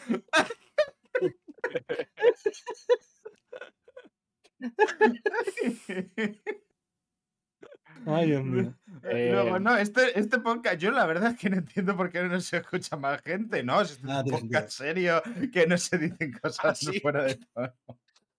¡Ay, la Virgen! Tutorial de, de introducción de supositorios. No, va, yo ya te digo que si tuviese que hacer un, hacer un análisis del juego cuando salga, estoy convencido de que todo lo que voy a decir va a ser Yoshipe es mi pastor, nada me falta. Y con eso ya está. Ah, yo, ¿Tú no yo era crees? 15 minutos gritando ¡Ah! Muy fuerte. claro. Con Eh, el parón para coger aire. No, no, no, no, no, no. Que sea como los vídeos esos de un gato que maulla hasta que se cae, porque ya ha perdido todo el aire. Eso es. Inconsciente, inconsciente, casi inconsciente Claro. ya, no Hombre, pues queda si son 15 minutos ahí, lo vendemos realmente. Sí, Eso, sí, sí. eso es, eso es una. Uy. Vaya, vaya videazo, tío. Uf, qué ganas, chaval. Yo, eh, Es o sea, que- me- no, no quiero tam- tampoco hay mucho más que decir Ya, del ya juego queda- que quedan, menos de, quedan menos de 6 meses ya o todavía no. Empieza en verano. del año en verano de viene. 2023 queda, queda Sí, un en ratito, queda Entonces bastante. sea un poquito más. Imagino que septiembre, yo diría. probable. Para la gente que lo quiera ver y no quiera ver nada del juego y tal, o sea, las imágenes que hay no dicen mucho. Lo que sí hay es, está, bueno, está subtitulado y sí que habla un poquito del lore y tal, de, bueno, sobre todo, sí, un poquito de politiqueo y tal. Y, y, bueno, que se puede ver sin problemas, sin, aunque no quieras ver mucho, se puede ver, no te va a hacer grandes spoilers ni nada de eso. Sí, además, si haces como Eh, hice yo de verlo en japonés, no te enteras de nada, así que. Claro. En japonés yo no lo iba a ver, no te preocupes. Yo es que como No, es que solo el está, primer vídeo. solo está en. ¿El, el audio solo está en japonés o está creo en inglés saca- sacaron después en inglés, pero cuando- el primer vídeo que subieron solo está en japonés y solamente con subtítulos en japonés. Entonces, pues como si. yo solo vi- Ahora, vi, si- a los muñecos moverse y dije, qué guapo está esto. Si, si vas al canal de PlayStation España de YouTube, está con subtítulos en, en castellano y hablan un poco de los reinos y tal, pues lo típico, o sea, Sí. nada, nada excesivamente grave, un poquito de contexto. Y está bueno. Lo que pasa que es que, claro, gráficamente es una cosa de locos, estéticamente es una cosa de locos, el combate es una cosa. Es que, es que, es que, es que va a ser increíble, o sea, va a ser una cosa que no os vais a imaginar. Y aparte que es que confío tanto en Yoshida porque después de estar eh, prácticamente cinco años jugando a, Final Fantasy XIV Online, sé cómo es, sé cómo trabaja, sé el cariño que le tiene a la saga, sé lo importante que es en Square Enix. eh, es probablemente la persona. O sea, para, para mí, eh, dentro de Square Enix hay dos o tres personas que son, digamos, las que tienen que llevar la batuta. Y de, de entre esas tres personas, eh, Naoki Yoshida es sin duda alguna, el, para mí, el, el futuro de Square Enix. O sea, es claramente su visión y su idea y, y cómo entiende eh, la saga y la empresa y todo, es para mí es la manera que hay que seguir. Lo que pasa que, claro, estas dos tres personas se tienen que pegar todos los días eh, con un montón de CEOs y de, y de accionistas que quieren otras cosas, que quieren NFTs, que quieren tal, y es lo que hay. Pero sin duda alguna, eh, aparte de otras dos personas por ahí, em, Yoshida es sin duda alguna para mí el, el- el referente máximo y, y- y todo lo que haga él para mí ya tiene eh, ese, ese, es- ese, ese rollo de marcar eh, para, para verlo después, ¿no? Digamos, ese sello de calidad, pendiente. ¿no? Tiene sello de Sí. calidad ya. Es un tío que es un currante, es un tío súper directo. Si veis las, si por ah, queréis hacer el ejercicio simplemente de ver las letters from the producers que, que se hacían en, en el Final Fantasy XIV Online, que básicamente es eh, charlas de los desarrolladores eh, sobre cómo iba el juego, qué iban a hacer y qué querían hacer. Si veis la transparencia con la que habla y cómo habla del juego y cómo habla del equipo, o sea, verle eh, tener momentos de decir, estamos currando a tope, pero entendés que no podemos más, el equipo está muy cansado, así que este parche que iba a salir ahora va a salir en una semana para poder descansar. Ver la transparencia con la que habla, el amor con el que, con el que habla de los videojuegos, es una cosa que, que a mí me conmueve muchísimo y, y aparte es que el tío es muy bueno. Es que el tío es muy bueno. Entonces, ya digo, eh, cogió un, un MMO que estaba literalmente roto por todas partes, que, estaba, que iba a ir a la basura, lo remodeló y se ha convertido en una de las, de, la, de, de las IPs que más dinero le da a Square Enix. Y el MMO, si no es el más tocho ahora, pues está cerca, ¿no? Para mí es el- probablemente el mejor MMO que existe. Y es, eh, y es el único MMO eh, que le puede toser a WoW, eh, salvando las distancias que hay, históricas y tal. em, pero en cuanto a ponernos delante uno al otro, yo creo que está a la altura. Y creo que eso es una cosa que muy, muy pocos o ninguno puede decir. Estar a la altura del WoW es una cosa muy complicada, por mucho que el WoW esté de capa caída. Eh, así que imaginaos la confianza que tengo en, en, en Yoshi P, que, que es que estoy. Es que no quiero otra cosa que probar el juego ya. Square Enix, por favor, mandadme una clave. O sea, el problema Hombre, de ya este- que o estamos sea, que van de una edición coleccionista, ¿no? Ya por Sí, pedir. claro, bueno. eh, sí. está complicado. Bueno, hombre, Eh, claro, tienes para el unboxing y todo eso, joder. Sí, Claro, claro. Hay que poner- A mí este tráiler, por un lado, creo que es el tráiler para convencer a la gente que está dubitativa del juego, que todavía no le convencía por Quedaba alguno todavía por ahí. Por lo que fuese, bueno, pues puede puede haberlos. Ya, ya, Pero, joder. lo- pero luego la gente que estaba a tope es la de eh, eh, tu dosis que luego te deja el, eh, con todo el mono. ¿Sabes? Es un poco esto. Que ahora mismo es como la de, guau, es que yo, yo sé que hasta. Bueno, hasta el God of War no voy a jugar algo tan guapo como lo que me están prometiendo aquí. Voy a tener un problema estas semanas. Pero bueno. Vamos, muy guapo, muchísimas ganas de Final Fantasy XVI. Oh, Y ojo, que creo que también que Final Fantasy XVI va a ser la entrada eh, a la saga de mucha gente nueva. sí, porque Creo- además es creo que- Sí, creo que es el eh, visualmente más apetecible. em, como que tiene elementos que están muy bien encajados, parece, eh, en, en- en la saga, pero que son que están muy renovados, que son muy frescos, muy actuales o, o muy tendencia y que pueden atraer a mucha gente, mucho público nuevo que quizás entre en la saga a partir de Final Fantasy XVI eh, y que, y joder, yo me alegro mucho porque a veces huele un poquito a cerrado en el fandom de Final Fantasy. En todos los fandoms, realmente, pero bueno, es verdad Sí. que en el de Final Acordaros Fantasy. de la polémica con el 7 Remake cuando dijeron que iban a cambiar el sistema de control. Madre mía, la que se lió. Bueno, y eh, con las- sí, con las tetas de por tifa las también, o sea, de que sí. que- de- que no está respetando la esencia de los Final Fantasy hasta ahora, yo creo. ¿Que son las tetas de tipa, quieres decir? O... Eh, sí. Sí, sí, ¿por qué no, no? y, la falta de política en los Final Fantasy. Bueno, es que. Eso no lo está respetando. Ah, Ahora van a eh. poner eh, diferentes eh, facciones políticas. Eso no puede ser. Nunca ha habido en Final Fantasy. eh, so- solamente Te digo más, decir- Ni en Final Fantasy ni en la historia de la humanidad.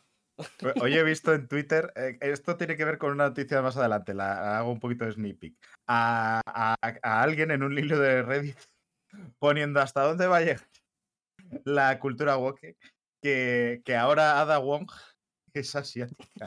Eso lo vi yo también. El tema es. Claro, la- la- lo mejor es que yo lo, que- lo que vi es que en el hilo preguntaba, pero pues, ¿qué pasa con esto que han hecho a Ada asiática? Y las respuestas decía, a lo mejor tiene que ver que se llame Ada Wong. No sé, no sé, te has parado Wow. a pensar un poquito. Wow. ¿Cómo están los fandom, eh? ¿Qué, qué ganas hay de ser gamer? Joder, qué, qué guapo. fin. Bueno, eh, Luego, que por, luego que por, quiero, ¿por qué quiero matarme? Pues ¿cómo no me voy a querer matar con esta gente, por favor? Bueno, si no te quieres matar de normal, eh, con los juegos que se van a anunciar ahora, igual entra un poquito más de ganas, no porque sean malos, precisamente, sino porque son de mucho miedete. Y es que vamos a hablar de Silent Hill, que es que ha vuelto, al parecer, porque Konami eh, hizo una, bueno, un eventillo, un Sí. eventillo, voy a llamarlo evento, porque en realidad fue un vídeo que colgaron. me cago en la puta madre que los parió.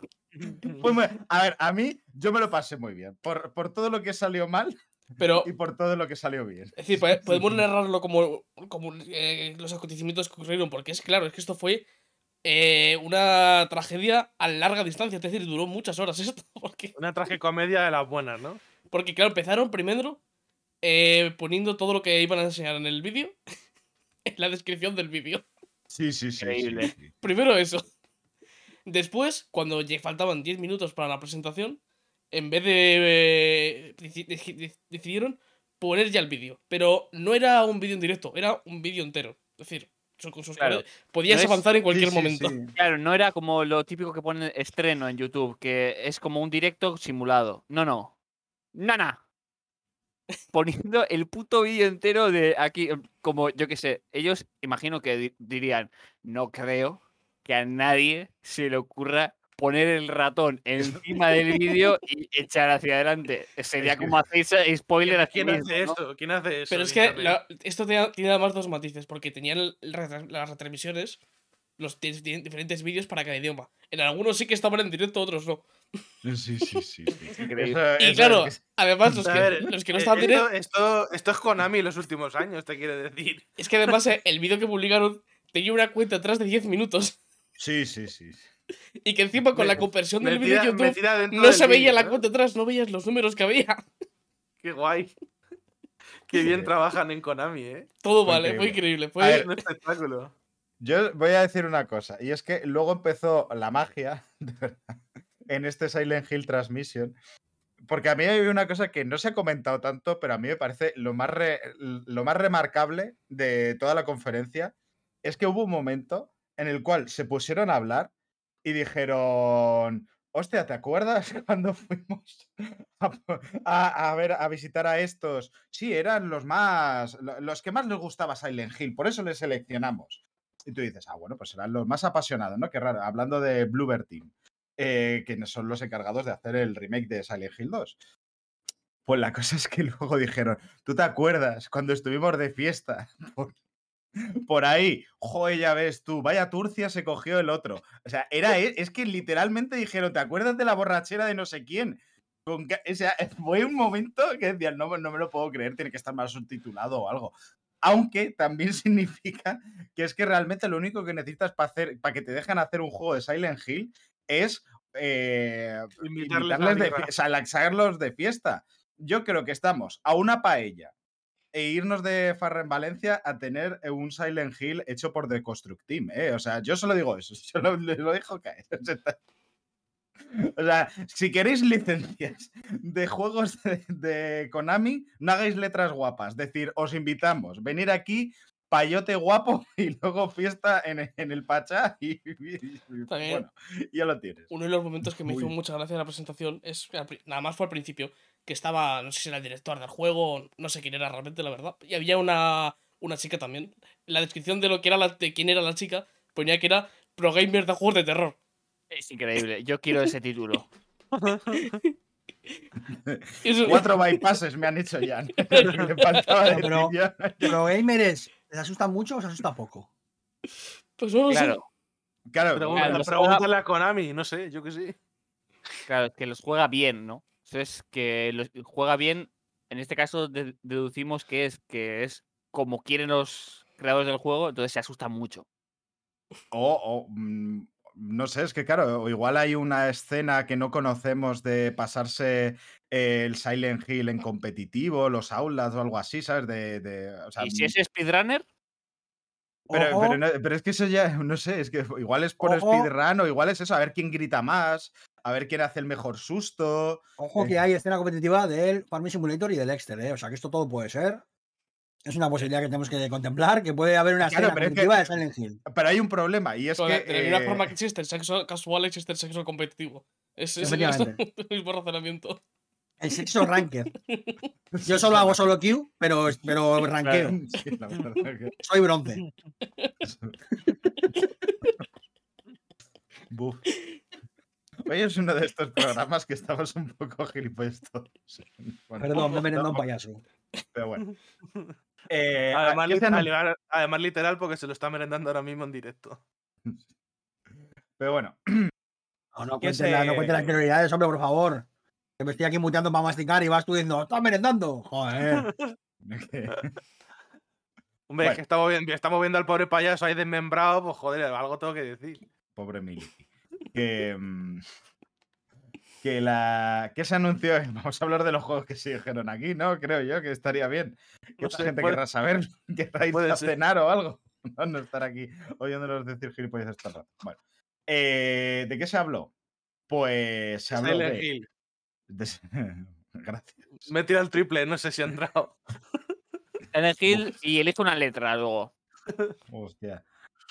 La verdad es que fue un poco así. es un poco- que- el, juego, el juego, pon Silent Hill y que te, el autorrellenador. Eh, a dale un-.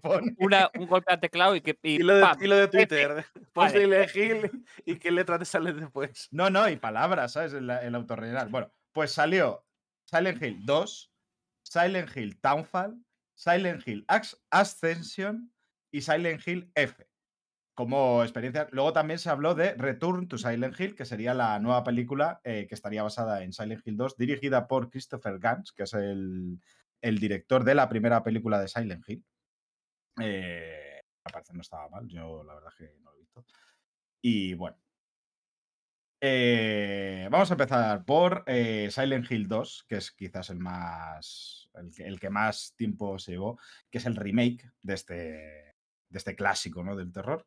Que va a ser desarrollado por Bluebird. Eh, Una cosa que hay que decir es que aquí Konami lo único que ha ido haciendo realmente es repartir los papeles, la de ti, para ti. O sea, eh, mm, hecho por ellos, no sabemos cuánto de implicados van a estar. Es un poco el este dentro de Konami. Que igual estaban diciendo, si esto no lleva bolitas y no es papachincos, no, no me interesa. Pero bueno.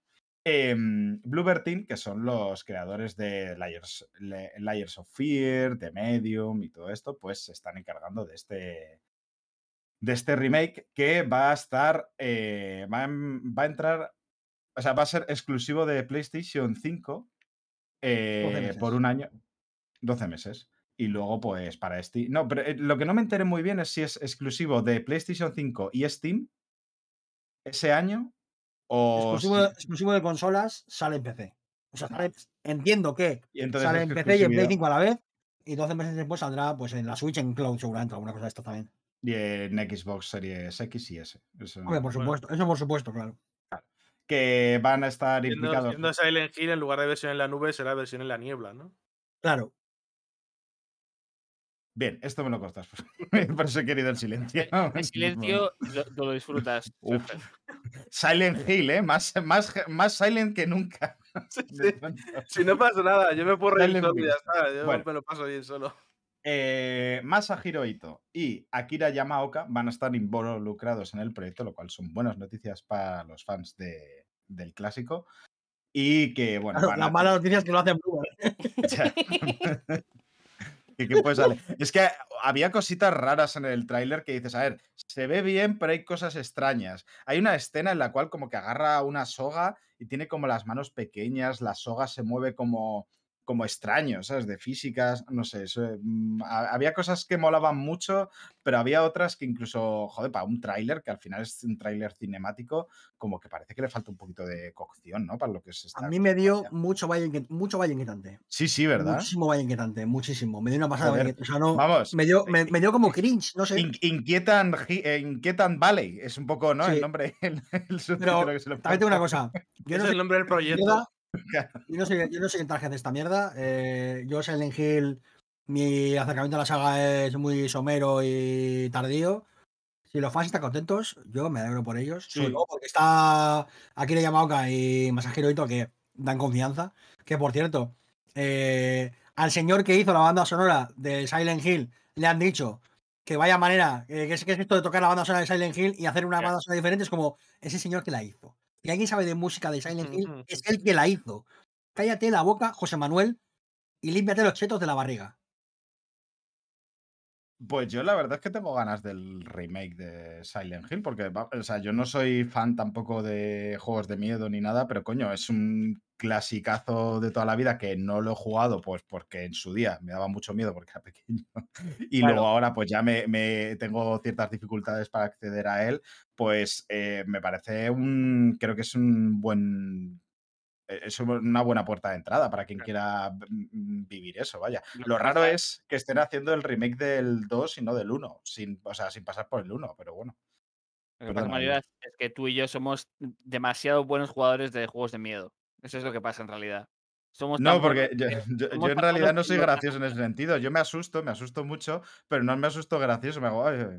No, no, Yo lo paso pero mal por dentro. O sea, si el problema es que el, el miedo lo tengo dentro. por eso, por eso, somos, somos demasiado buenos jugando. Estamos aterrados por los Claro. juegos de miedo. No Baneados de la liga de esports de juegos es de miedos.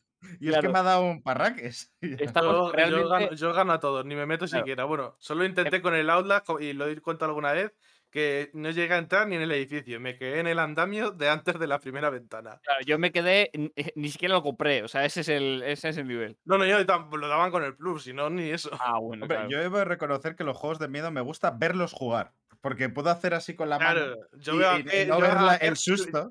Y luego, cuando ha jugar, ocurrido. Cuando, cuando ha ocurrido el susto, doy para atrás al vídeo y entonces lo veo y digo, ah, pues mira, ¿ves? Ya no me da susto. Y ya. Claro. Si lo que me es jode son los sustos, más que otra He cosa. jugado a un, a un juego de miedo en toda mi vida, creo, que es el Minecraft. Ah, Porque, Minecraft cuenta. porque, porque tú has estado en, en Minecraft en No, una, en plan, No, picando, general no. haciendo, haciendo cualquier tipo de mierda y de repente al juego se le ocurre de manera aleatoria ponerte un sonido a todo volumen de, no sé, y tú en plan, ¿qué está pasando? Pues había pasado. Y Ese no, ha entrado y ha sido muy gracioso también. bueno, pues Lo ha silenciado el, la IA. La IA del micro ha dicho no. Eh, Ha, ha- ha habido no, no, cultura. es no es que no se haya oído, es que es solo para el Patreon. No sabéis. Ah, vale. Un gritito para el Patreon. Patreon que no tenemos, con lo cual. Ahí está. es que- Efectivamente, ¿Qué modelo de negocio tenemos, eh? Sí, sí. Dando luego. Cualquier cosa que sea así demasiado buena para el Patreon, venga. A pagar, Como mis chistes. eso es. Bueno. eh, Eso- es- los chistes son para OnlyFans, que la gente, hay mucha gente que le gusta sadomasoquismo y, y paga por ello. No king foto- ¿eh? Una foto pie de cada uno y luego los chistes, ¿no? No, no. No. Nada, No, no, no. nada de pies. Los pies da- dan asco. Ese es el único king shaming que puedo hacer. A ti, pero hay gente a la que le gusta. Yo No, no. sí. No, no. Bueno, sabéis que. Bueno, da- iba a decir que da asco, no lo sé por qué tampoco esto, pero bueno. Eh, vamos a seguir hablando de jueguecitos de Silent Hill porque también se anunció Silent Hill Townfall, que va a ser producido por Annapurna y desarrollado por No Code, que son los responsables de Stories Untold y Observation. eh, los cuales son títulos episódicos, o sea que no estaría no sería ilógico pensar que, que Townfall va a, ser, va a serlo también. También es cierto que se sabe poquito más, no se sabe ni, ni fecha de lanzamiento ni nada, y el teaser con el que se mostró pues era bastante... No, no daba mucha información per se, mucha información específica, así que, pues bueno, mm, más allá de los nombres de quienes están involucrados, pues poco más se puede sacar de este título que a ver que sepamos algo más, vaya. Donde ya la cosa se volvió un poquito rara es cuando, cuando se habló de Silent Hill Ascension, porque esto no es un juego exactamente, sino va a ser una experiencia interactiva de vídeo en streaming, en la cual en teoría tampoco se sabe exactamente cómo va a funcionar, pero lo que se dejaba un poco entender es que, que iba a ser, que se iba a decidir cómo era la historia de manera comunal entre, entre la gente que lo viese. O sea, no exactamente como Bandersnatch, ¿no? Que sería como el ejemplo que todo el mundo ha puesto de esto, en el cual, pues tú si querías te la volvías a ver y elegías otro camino. Era realmente un, libro de estos de, elige tu propia aventura, pero, pero que bueno, que, que te los puedes volver a leer y escoger otro camino. Eh, en este caso parece ser que sí que va a haber un elige tu propia aventura, pero solo hay una. Lo cual, pues bueno, a mí hasta cierto punto me causa curiosidad, pero no sé Claro. si dejaré a verlo. Libre elección dentro del capitalismo, ¿no? Eliges tu propia aventura, pero solo tienes una opción. Claro, igual es el final de Mass Effect. Hay, hay dos en el capitalismo. Trabajar y morirte de hambre. A elegir. Es un poco de la de. No sé, me da igual lo que elijáis. En realidad, esto es una. Es la falacia de la libre elección. O sea, es un poco. de- Es para enseñaros eso, ¿no? Al final de todo eso, tú ya, ya, ya. ya. Realmente es Ya, un ya. comentario político eh, mordaz hacia el capitalismo esto. Sí, bueno, que esto, este no era el que en el que está el que iba a dirigir J.J. Abrams, lo cual Hostia. creo que sí, ¿eh? Que está. Un Silent Hill de JJ ahora, el chaval. Wow. Con, con explosiones ahí por todos lados de repente. Buf. Con Eh, el Flair. Con un. Silent Hill y de repente ahí con la niebla y de repente una explosión por ahí. ¡Pum! Y tú, No, no, ¡ah, es que no hay niebla, son todo Y lens sigues- flare. Y sigues O con la lo- niebla. Lo que, te, lo que te evita que puedas ver más allá son lens flares, ¿sabes? Ahí tú, oh, oh, por favor. Uh, De repente aparece un Transformer en, en Silent Hill también. Porque este señor le sigue dando trabajo. ¿Por qué? yo voy a decir que le tengo un mínimo de respeto por Yo Prince, no. que es me parece increíble. Eso ya veo. A mí me parece. A mí me parece que No, no, no, los pies, no, J.J. Abrams son los pies de, la- de los directores. a mí me parece comes bebés y luego donas a una ONG, una cosa no quita la otra, lo siento. Ya, también es verdad. No, Snyder es la coprofagia de los, de los directores. Eso ya es, es, es deleznable. O sea, eso No es, no es ni king shaming ni nada. Es que, es que ¿Te imaginas una peli colaboración de Snyder y JJ? eh, Toda es cámara lenta, imposible. todo lens flare a A cámara cámara lenta. ¿Te imag- Lens flare y a explosiones cámara a cámara lenta y en blanco y negro. Y con A cámara cambios, de, con cambios de formato todo el rato. Están apareciendo las bandas por un lado y por otro ahí todo el rato. a cámara lenta y en blanco y negro vas a tener a, un, no a cualquiera de los personajes, sino a todos de los personajes mirando a cámara lentamente diciendo, tengo un presentimiento. Y, tú pa- no te- y- y- y ya está. Es todo el rato eso. y terminas la película diciendo, la verdad es que este remake de Mary Poppins no me lo veía venir. Sí, No, no, no, creía no, que iba a ser así. Peor aún, es que han adaptado un libro de Ayn Rand. ¿Qué? que es algo que, es algo, es algo que, que Snyder quiere hacer, lo recuerdo, ¿eh? Eh, bueno. Luego entiendes por qué hizo lo que hizo con, con Watchmen, ¿no? Bueno. eh, Hemos, hemos avanzado un más allá. O sea, no, no estoy de acuerdo en la idea de, del progreso, pero si algo podemos hacer es avanzar más allá de la idea de JJ Abrams y de toda su estirpe. Y de, y de- y de Snyder. Y de Snyder también. Ay, pero bueno, ¿sabéis que da más miedo que el pensar una posible película colaboración entre J. Abrams y Snyder? Eh, pues posiblemente Silent Hill F, que es el no- Ya el, nombre, ya el nombre te da pistas de que no va, bien, no, no va a ir bien, ¿no? Eh, pues la verdad es que yo lo que se vio me pareció de lo más interesante. Es de toda la esta, ¿eh? Joder, es que fue. o sea, que es pista inversa. increíble. Vale, vale, eso mola. ¿eh? O sea, molaba muchísimo.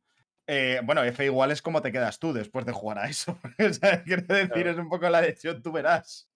Yo te pago los es- respetos, te pago los respetos por adelantado. Yo te lo voy a Claro. Es el, es el nombre clave de Silent Hill Fuaneno. Claro. en este- Este juego, cuando tienes que darle a que estás de acuerdo a los eh, términos de condiciones de uso, al final de todo es, de toda esa chapa te pone eh, Konami no se hace responsable de tu muerte de, por paro cardíaco. Bueno, no, no se sabe porque también es cierto que, a ver, este juego lo que se pudo ver que, que del guion se encarga Ryukishi07, que es el autor de Higurashi no Naku Koroni y momento, Naru Koroni. Es- Espera un momento. ¿Alguno de vosotros ha visto eh, Higurashi? Yo creo que sí. No sé Higurashi si es una movida. Es, una- sí, es una- movida. un anime, manga barra anime eh, muy loco. Vale, sí, entonces creo que sí, El, el anime, el anime está Eh, basado en las visual novels, que es Claro. lo que dice este señor, y trata temas bien jodidos. Sí, sí, sí. Eh, si, si alguien quiere una experiencia. eh, es, que, es que no sé, es que no- ¿cómo, cómo des- eh, describirías Higurashi? Es como una especie de. O sea, a ver, es un pueblo en el cual pasan cosas muy raras. Pero no solo eso, sino que te empieza a meter movidas sobrenaturales que. Que sí, que bueno. no, es que es, es un poco la del trilero. O sea, mi yo ver esa serie fue un poco la de de pronto metes una, una cosa, luego me la cambias y la de "Ah, ahora para aquí, Ya. ahora para allá. No sé, yo estaba loquísimo. Si, si Bluebird, si Bueno, Bluebird me guapa. parece. Si Bluebird me parece que es posiblemente la peor opción para tratar temas de, de salud mental y así. Eh, la gente que hace, toda la gente que está involucrada en Higurashi me parece todo lo contrario, la más, la más adecuada. Sí. Porque es que, es que, o sea, por eso me parece la más interesante, porque creo que va a ser la más, la más visceral en un sentido no, eh, no sanguinento, no de, de sino visceral en el sentido de la que más te, te vaya a las entrañas. Entonces, por eso es la que más me interesa, porque al final. Yo Sí, sé. sí. Entrañas, es una de las Sí, palabras sí, que usaría. en, sí. en concreto, entrañas, sí, sí.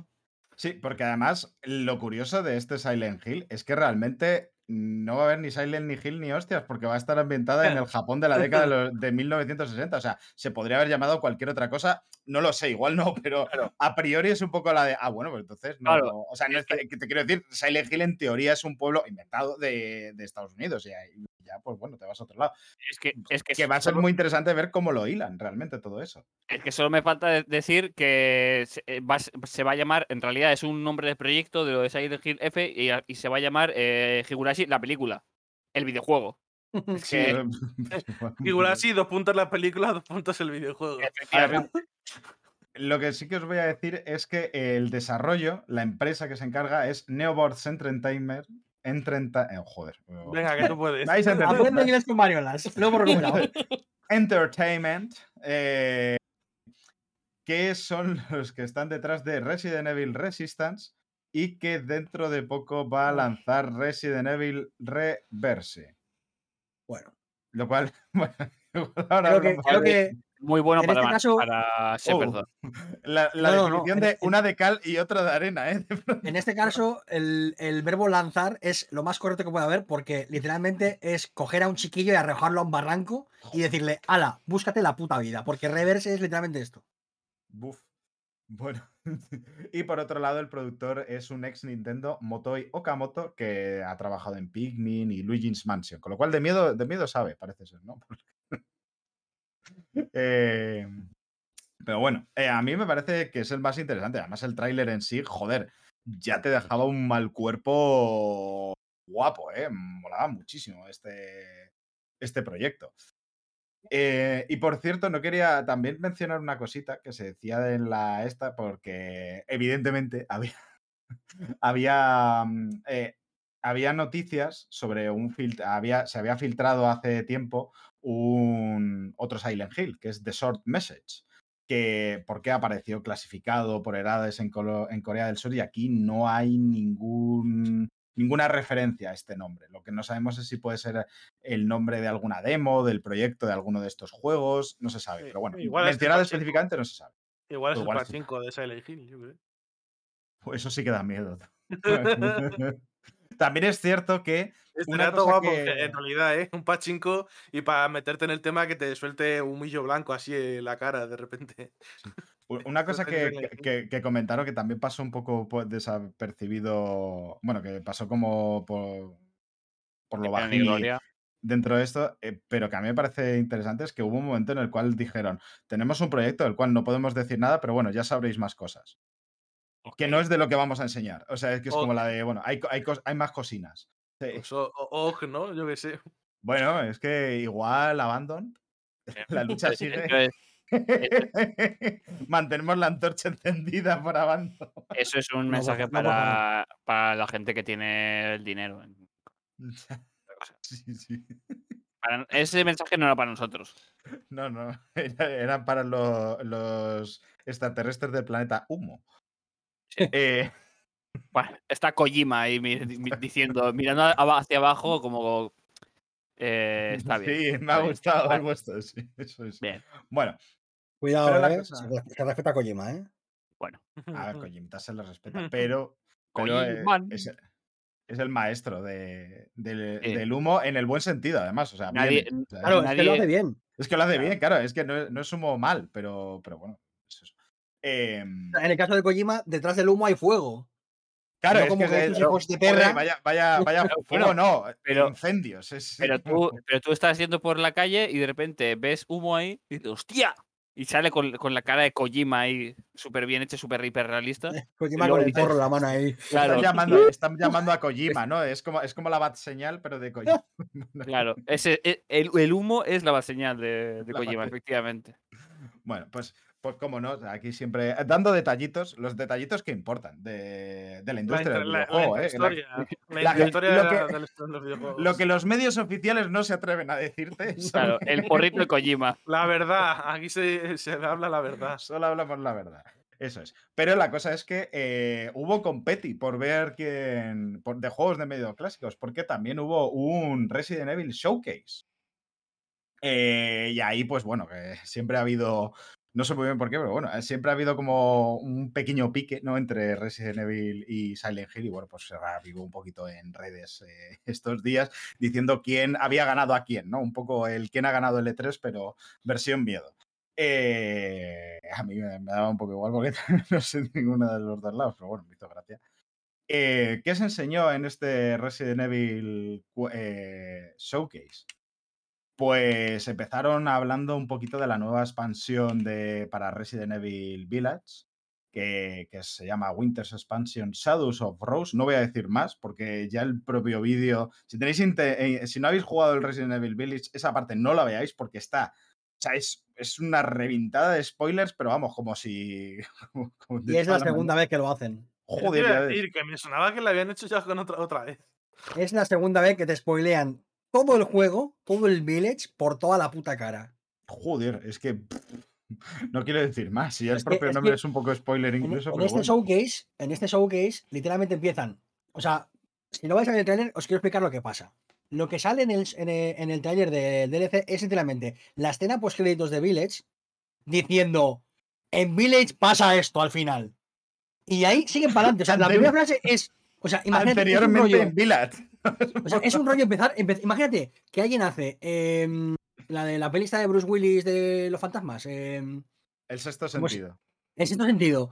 Hace en sexto sentido 2 y lo primero que hace en el trailer es decir, en, en el sexto sentido 1, Bruce Willis estaba muerto desde el principio. Y tú, ah, ok, vale. Bien, pues Claro. ahora quiero ver la primera, seguro, sí, sí. Sí, sí. Es que literalmente hacen esto, tío. O sea, por favor.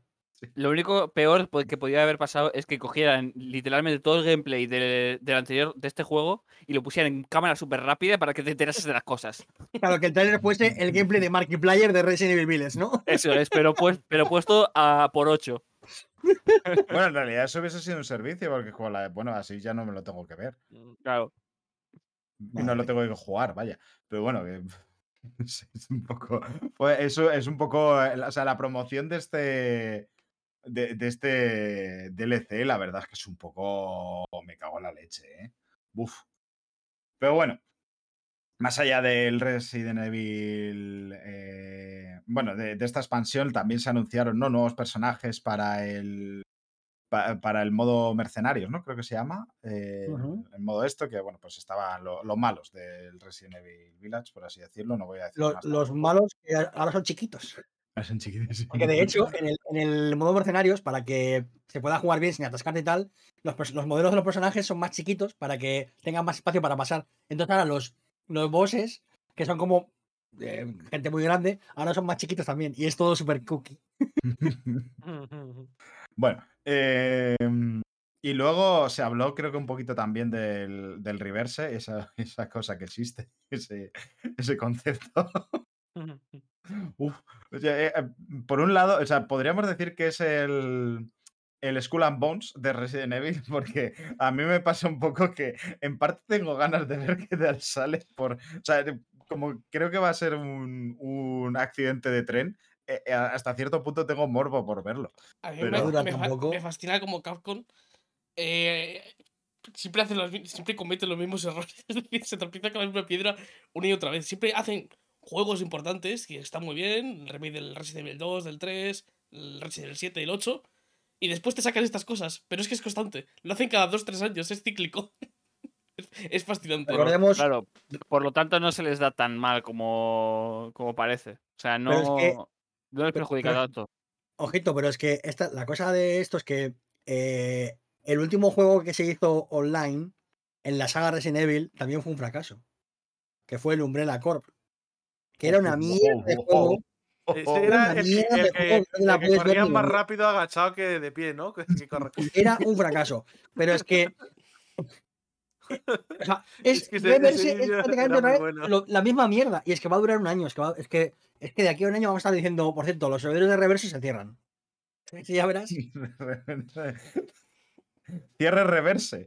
El nuevo, el, el nuevo escritor de. Es que, sí, hombre, sí, lo bueno es que si ya tienen experiencia, contratan los servidores por un año y ya está, ¿no? Eso que te ahorras. Ojo, ojo, porque hoy hemos tenido a eh, Cat Marx, pero también vamos a tener a Arturo Pérez reverse.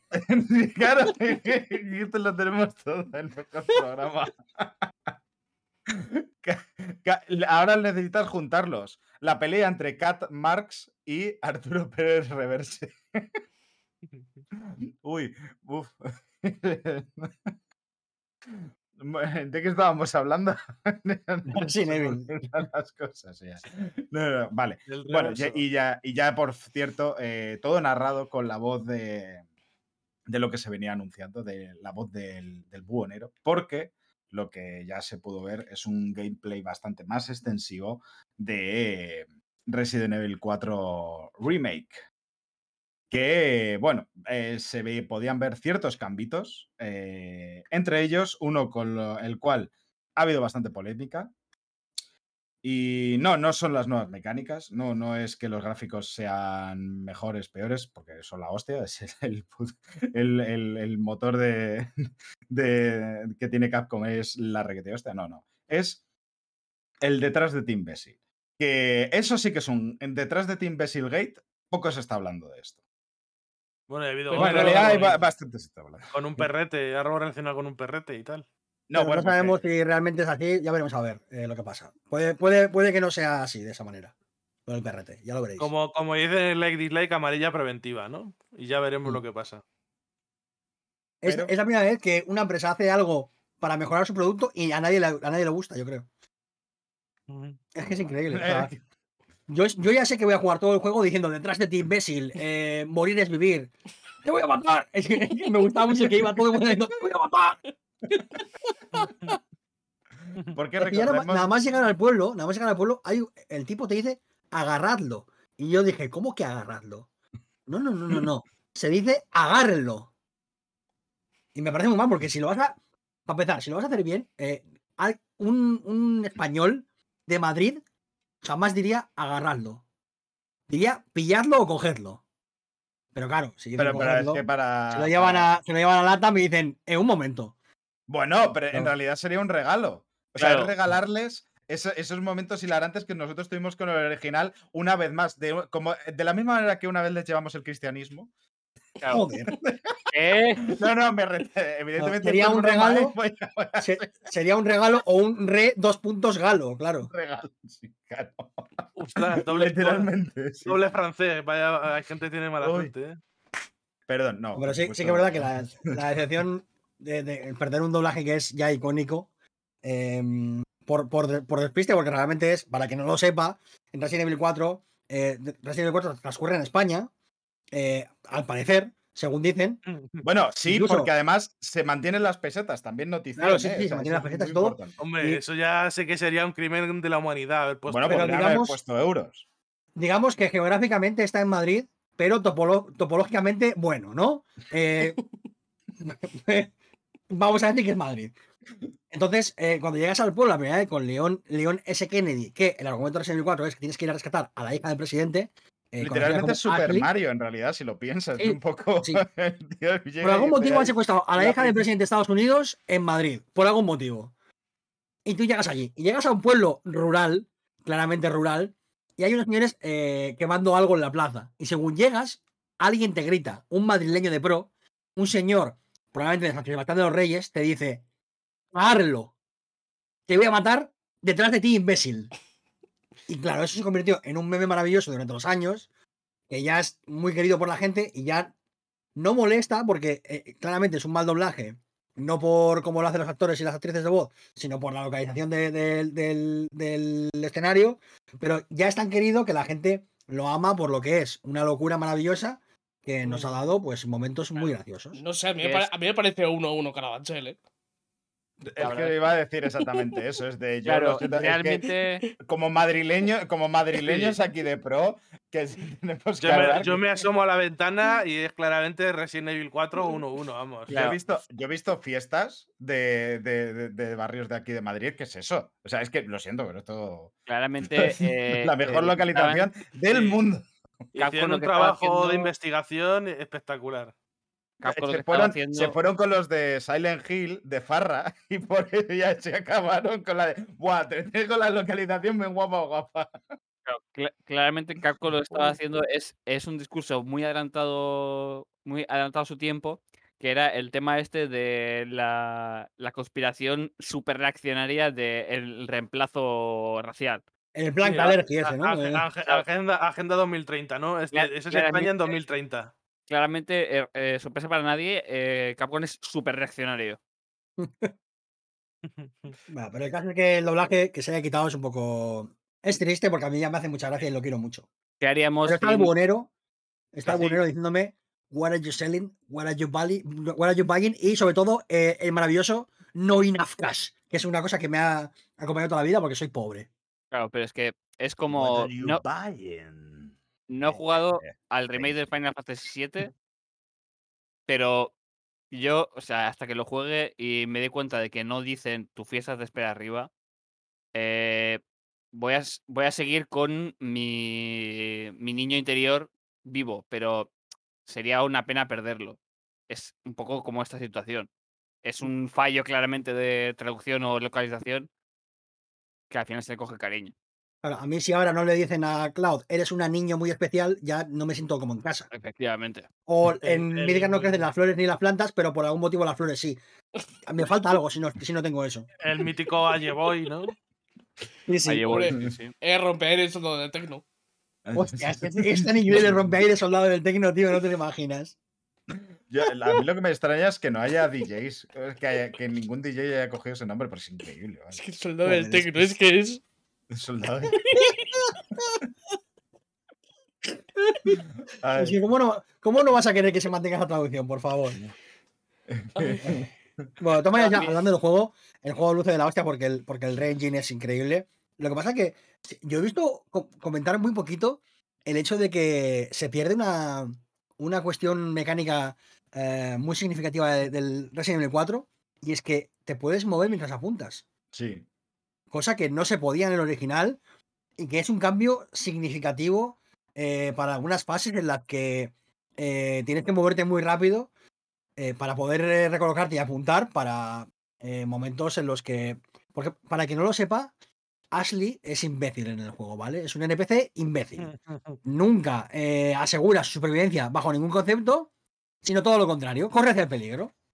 Esto es mítico Y- yo creo que es mi historia de los videojuegos también, ¿no? Eh, Que es estúpida Claro, la del remake 4, pero- del Resident Pero Evil lo 4. divertido, lo divertido es que Ashley, eh, en cuanto muere, se acabó la partida. Y muere muy fácil. Entonces, hay momentos en los que tienes que moverte muy rápido para asegurar- asegurarte que no le pasa nada y apuntar evita que te muevas. Por lo tanto, esas fases veremos a, a ver cómo las rediseñan para incorporar Mm. el hecho de que ahora puedes moverte ligeramente mientras apuntas. ¿Esto pasaba eh, antes? O sea, en los Resident Evil 1, 2, 3 originales también te, te parabas al apuntar o fue una cosa solo del 4? Sí, no En los te Resident Evil parabas. O sea, originales- en los originales originales tenías que pararte y eh, a apuntar y disparar, que además como era en vista isométrica, eso era un cacao que te cagas. Supongo que La eso te manera- da una pista de cómo funcionará habiendo tenido remake del 1, 2 y 3, ¿no? Claro, pero es distinto porque los remakes del 1, 2 y Mm. 3 pasa de la vista isométrica a una claro. tercera persona. Este Claro, conserva esa tercera persona. Es un juego Eh, mucho más fue el similar. primero que lo introdujo, claro, es que es, eh, es- es más peliagudo porque en, el, en los otros remakes, bueno, primero en el que en el remake del 1, que es remake, pero es eh, conservando vista isométrica, además es prácticamente un lavado de cara, aunque hagan todos los estos. Ya con el 2 y el 3, que es los que más en, en mente tenemos, eso sí que es una, ya ni siquiera se puede hablar de remakes, eh, yo usa, me gusta más el término de re- reimaginación prácticamente, porque es reimaginar el juego a- con otras mecánicas y demás, muy buenos, por cierto.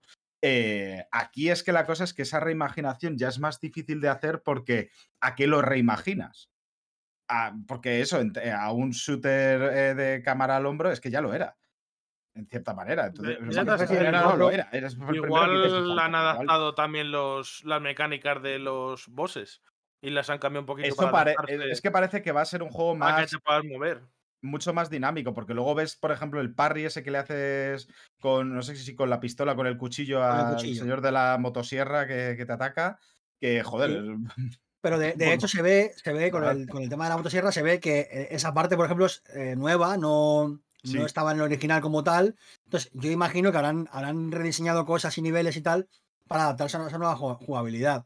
Que me parece que si vas a hacer el compromiso de, de meter la posibilidad de moverte mientras apuntas, es lo que tienes que hacer. O sea, claro, claro. me parece que está bien el, el, digamos, el, el commitment, ¿no? El, el decir, nos comprometemos a esto, ¿no? Eh, veremos a ver luego lo que pasa, por lo que digo. Hay fases que yo recuerdo que el hecho de. Hay una en el castillo del, del tipo este, ¿cómo se llama? El, Salazar. el Salazar, en el que tienes que disparar a un montón de gente con un francotirador porque se llevan a Ashley. Y esa parte, claramente, la dificultad que, que engendra es que cuando tú apuntas no te puedes mover, por lo tanto, eh, si, si te mueves para apuntar a un enemigo, otro se te queda fuera de vista.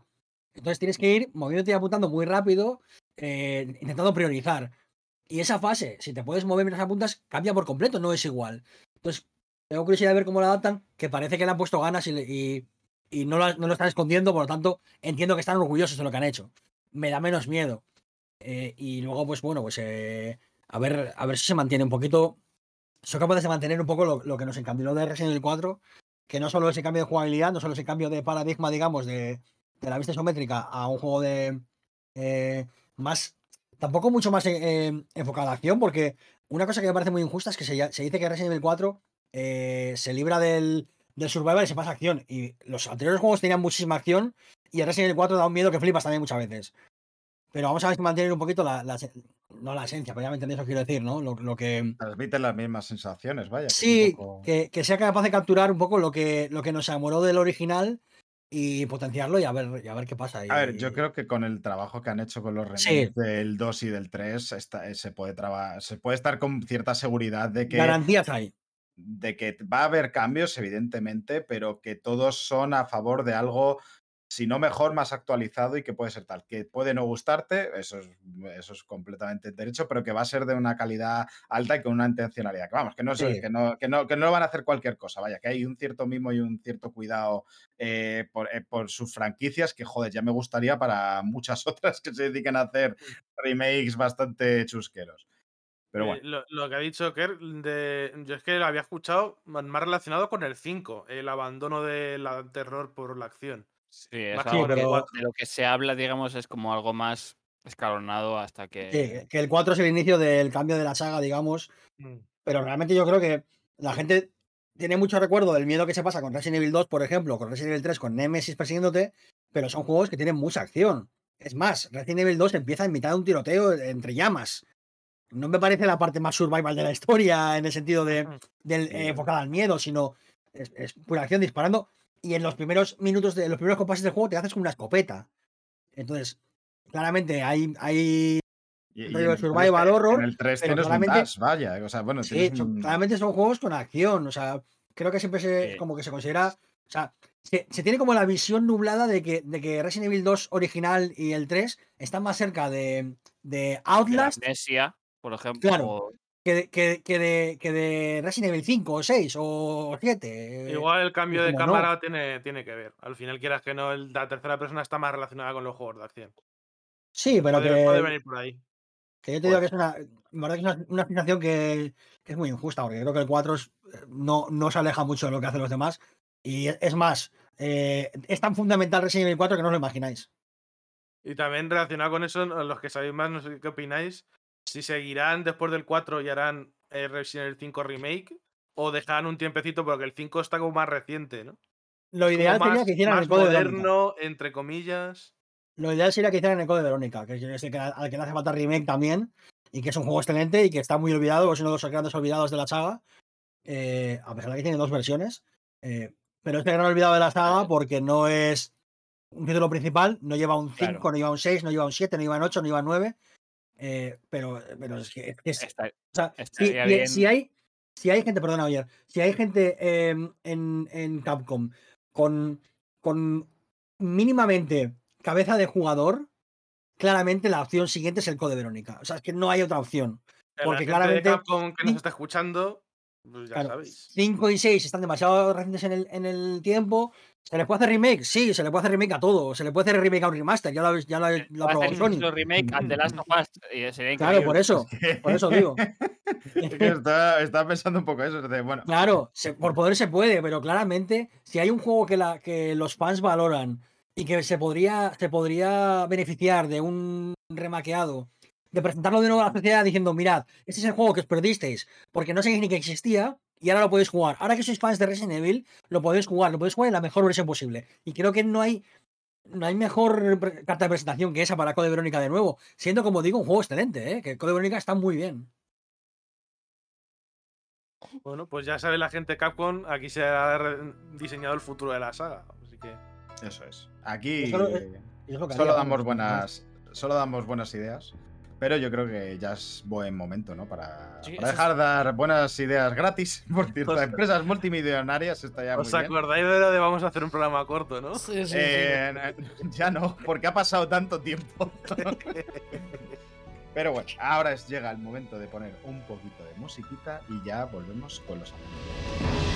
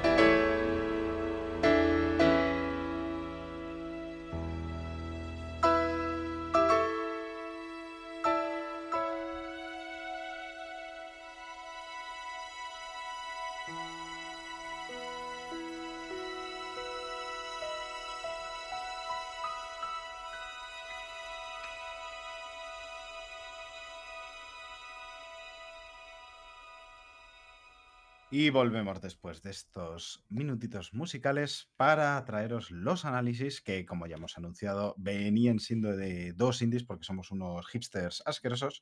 Eh, y en este caso vamos a empezar con uno que ya... Habla, por ti, ¿eh? Yo, yo no soy. Bueno, no, no, ¿quién, te- quién tiene barba de verdad de hipster? Ah, ah. Pero, pero porque me han robado la estética. Yo, yo me la puse antes. Ya, ya, ya. Eso lo dice todo el mundo. Sí, sí, no, yo es que no era hipster. Claro, yo... Tú llevabas barba antes de que la barba fuese popular, ¿no? Eso no es nada hipster.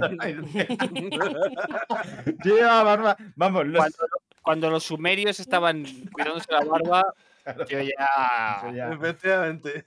Uy. Bueno, eh, pues mira, hablando de culturas antiguas, eh, de eso viene el, el juego que traemos, que es The Case of the Golden Idol, que ya y hablamos del el programa anterior, que estuvimos hablando de, de mitos de, Steam. Tal y como el hila, del Mariolas parecería que está guionizado, ¿eh? Que se lo dejamos ahí votando para que las enlace. No, Muy cierto, es que ya, ya voy aprendiendo, ¿eh? parece que no, pero después de tres temporadas al- algo se aprende. A hilar se aprende. Después de 7.000 horas de contenido, La verdad que hemos aprendido a hacer un está podcast. Algo- Tutoriales en YouTube de cómo, cómo hilar noticias en podcast. Ni, ni confirmo ni desmiento que haya visto ese, ese vídeo. bueno, The Case of the Golden Idol. Em, ¿De qué va? Pues realmente em, es un poco si Return of the Obra Dinn, ese gran juego de, eh, hecho por Lucas Pope, eh, que es un juego de, mm, de descubrir un misterio en un barco. Es que es de la mejor manera de decirlo. Em, es como un puzzle de 10.000 piezas. Esto es como si te diesen 10 puzzles de 1.000 piezas. Eh, no sé si estarás de acuerdo con esta definición, Kerko. Que tú también No lo he entendido, la verdad, no te voy a engañar. Pues la cosa es que, a ver. vale, No te voy a engañar, no, no sé por dónde coño vas. Entonces, no. Pues la cosa es que eh, es un juego de Case of the Golden Idol, al igual que, em, que Return of the Obra Dinn, que yo creo que las influencias de, este segundo en The Case of the Golden Idol es son más que evidentes, o sea, está muy claro. Eh, la cosa es que Return of the Obra Dinn es un juego en el cual tienes que resolver un misterio que es muy grande, que es muy magnífico, que es, o sea, y las piezas se van hilando entre ellas. Sin embargo, aquí, en The Case of the Golden Idol, han dicho, bueno, esto mola mucho, pero joder, es que es muy intenso, es verdad. Una de las cosas que pasa con Return of the Obra Dinn, que es una puta obra maestra, yo se lo recomiendo a todo el mundo, a todo el mundo que le guste la sensación de sentirse un detective descubriendo cosas, este es el, el mejor juego que lo hace. Y muy cerquita, por cierto, para mí, este The Case of the Golden Idol. Eh, pero la cosa es que es súper intenso, porque como todo se juega en tu cabeza, como tú tienes que estar llevando las cosas que ocurren ahí, eh, tener que estar resolviendo todo eso eh, puede ser duro. A mí me, dejaba a veces agotado. Y no puedes jugarlo de a poquito porque se te olvidan las cosas y ahí sí que se puede volver súper frustrante incluso. O sea, es un juego que mm, es, es increíble lo que está hecho ahí, pero mm, pero bueno, que eso, que puede ser muy intensito. ¿Qué es lo que pasa? En The Case of the Golden Idol eh, cogen esta idea y dicen, vale, en vez de hacerlo así en 3D en tal, no es que del Return of the Obra Dinn sea un triple A ni mucho menos, pero bueno, sí que tiene una producción un poquito más esta, más hecha. Y dice, pues vamos a hacer la idea que tenía eh, Return of the Obra Dinn de presentarte como escenarios para que tú eh, escenarios congelados en el tiempo para que tú vayas resolviendo los crímenes que se han producido en ese, en ese barco, eh, pues la vamos a llevar, pero en 2D, en, un- en una serie de escenas que te van mostrando y tú solamente tienes que resolver esa escena. Y luego ya pasas a la siguiente, que son escenas relacionadas, te cuentan una historia, está bastante guay, eh, pero se puede atajar de manera mucho más, mucho más eh, mucho más contenida. Tú puedes resolver la escena y ya está. Y hasta que te juegues la siguiente, pues ya pasará tiempo, no pasa nada. Además, están pensadas precisamente para eso, porque toda la información relevante de una escena la tienes en la escena. No necesitas, aunque están relacionadas, aunque hay historia y hay ventaja al saber, al, al haberte enterado de la historia que te está contando, no pasa nada. Toda la información para resolver la escena la vas a tener en la escena. No necesitas saber lo que ha pasado en las anteriores. Podrías saltar en- en- a una escena mucho más adelantada que de hecho era lo que pasaba en la demo, por cierto, que te ponían una más adelantada que después de, de la que juegas.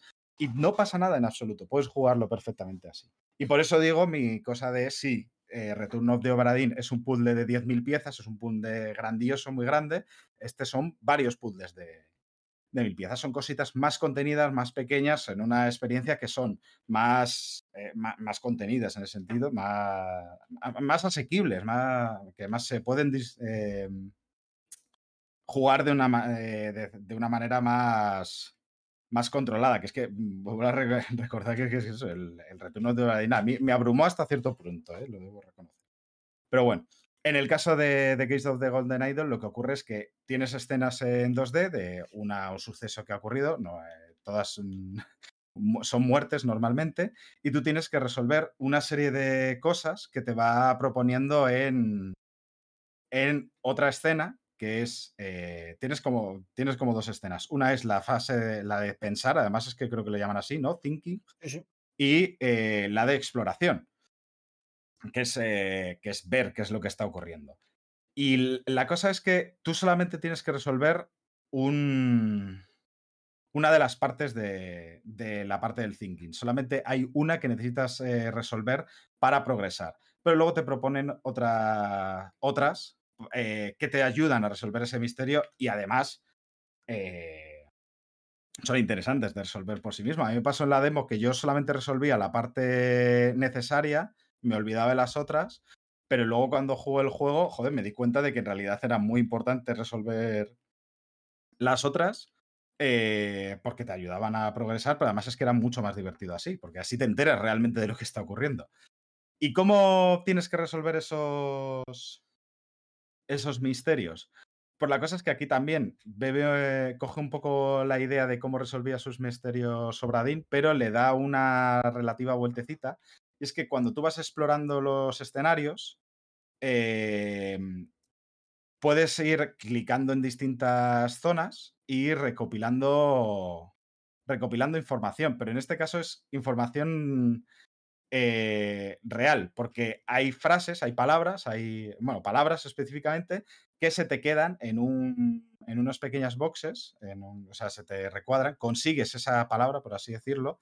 Aquí hay que decir que el juego hace una cosa que me gustó bastante y es que si no te gusta el pixel hunting, esta cosa que se solía hacer bastante en las aventuras gráficas, que es ir buscando en qué cosa puedes eh, clicar y en cuál no, tiene una opción que te- simplemente te remarca cuáles son las cosas eh, relevantes para que así no te atasques en un misterio porque no sabes dónde estaba el, cierta cosa y se te haya quedado fuera, vaya. Que Opción por cierto, es la predeterminada. Es como te dice que está diseñado el juego para ser jugado, que es con unos pequeños brillos que te determinan qué objetos son interaccionables y que de los que puedes sacar, pues, palabras, nombres, verbos y tal, que son los que te sirven luego para poder rellenar tanto eh, la, la hoja, digamos, del misterio, de la acción que ha sucedido, quién, normalmente suele ser quién ha muerto, cómo ha muerto y por, y por qué y por quién, eh, los nombres de los personajes que están en la escena y pues in- información adyacente. Pues por ejemplo, yo que sé, pues una herencia o una apuesta o un algo que estaba por ahí que has descubierto que es de, de que la hizo no sé quién eh, por no sé cuál. Y, y básicamente la opción determinada que a mí me llama la atención porque claramente eh, de que eso de Golden Idol intenta ser más accesible que, que Obradim en ese sentido. Sí, sí, Que sí. la, que la opción por defecto, la opción predeterminada para jugar sea con la iluminación de los, del- de los objetos y no con ese pixel hunting tan clásico de, de este tipo de juegos, eh, pues me, me hace darme cuenta de que realmente lo que quieres que pienses. Este juego te, le apetece que estés pensando todo el rato sí. en tu cabeza con todos los términos que has encontrado. Y lo hace muy bien en ese sentido porque te presenta la información en la, en la pestaña de, de thinking, de pensamiento, te lo presenta todo de una manera muy reducida para que tú puedas pensar muy bien. Y eso está muy, muy guay porque te hace sentirte muy inteligente eh, y a veces también muy tonto. Pero en el buen sentido. Sí, pero que es un juego que todo el rato cuando tiene como dos fases, yo por lo menos como lo jugaba, que es como la de recopilar cosas y ver de qué va Sí. la escena, ¿no? La fase de exploración. Luego cuando te pones a pensar, que luego estás todo el rato saltando a ver qué era esto, qué era tal, pero es un juego de estos que te hacen que, que te hace, que notas cómo te rasca eh, por detrás del cráneo, ¿no? El cerebro, que es como el, el notas que está ahí funcionando, que hay engranajes, esto, y la verdad es que es muy satisfactorio en ese sentido, porque aunque hay frases que te dan, hay mucha información que realmente tú la tienes que estar manejando en tu cabeza, que es, pues eso, que ha ocurrido, las relaciones, porque es, realmente hay muchas veces, aunque en los primeros escenarios puede ser más específico, luego se vuelve bastante sutil a la hora de darte pistas y, muy, y, de manera muy inteligente no te da una sola pista de cómo ha ocurrido eh, algo, sino que muchas veces te da varias a varios niveles, cosas sutiles, eh, de tal manera que te permitan confirmar eh, hipótesis, que digan, oye, yo creo que este es el asesino o este está relacionado con no sé quién. La verdad, lo que sea, ¿cómo lo puedo confirmar? Bueno, pues en este texto igual para ver esa relación veo que no sé quién era hermano de tal, vale, perfecto, cojonudo. Pero es que además puedes ver que eh, no sé quién, por ejemplo, la, la persona con la que crees que está relacionada tiene uno, un handkerchief de esto, es un pañuelo con las iniciales de la otra persona. Y dices, ah, mira, pues sí que hay relación, ¿sabes? O sea, son ese tipo de cosas. Esto me lo acabo de inventar completamente, no es que sea eh, real esto que ocurre, pero hay este tipo de cosas. Hay un montón de detalles que te, sirve, que te sirven para llegar al misterio. Son, o sea, como que el misterio en sí es muy grande, muy dinámico, muy rico, muy lleno de detalles, de tal manera que dependiendo de, cómo seas, de cómo pienses, de cómo veas, tienes un montón de pistas que te- puede ser la primera que te dé a pensar esto y te vaya a rellenar. Otra cosa que hace bastante como Obradín es que tú para, eh, para que te lo dé como bueno, para que te confirme que has, que has hecho las cosas bien, que el misterio lo has resuelto bien, es que cuando tú vas poniendo los bloques, eh, hasta que no tienes, o sea, eh, hasta que no tienes dos o menos errores, no te lo dice. Y luego te dice que está bien. Es decir, tienes como tres maneras de hacerlo. Es decir, si tienes eh, tres errores o más, te dice, esto está mal. Y hasta que no tienes dos o uno, eh, ahí te sale en amarillito y demás y te dice, uy, solamente tienes dos errorcillos. Y ahí ya puedes hacer un poquito más de, mm, si, si eres tal, puedes hacer un poquito más de permutación para que así no te, no te rayes. O si estás dudando entre dos, decir, ah, vale, pues si este no era esto, esto es lo, lo otro, ¿no? Es un poco ese rollo. Y luego, joder, que, que- la verdad es que mola mucho cuando de pronto la ves en amarillo y dices, oh, oh, oh, guay.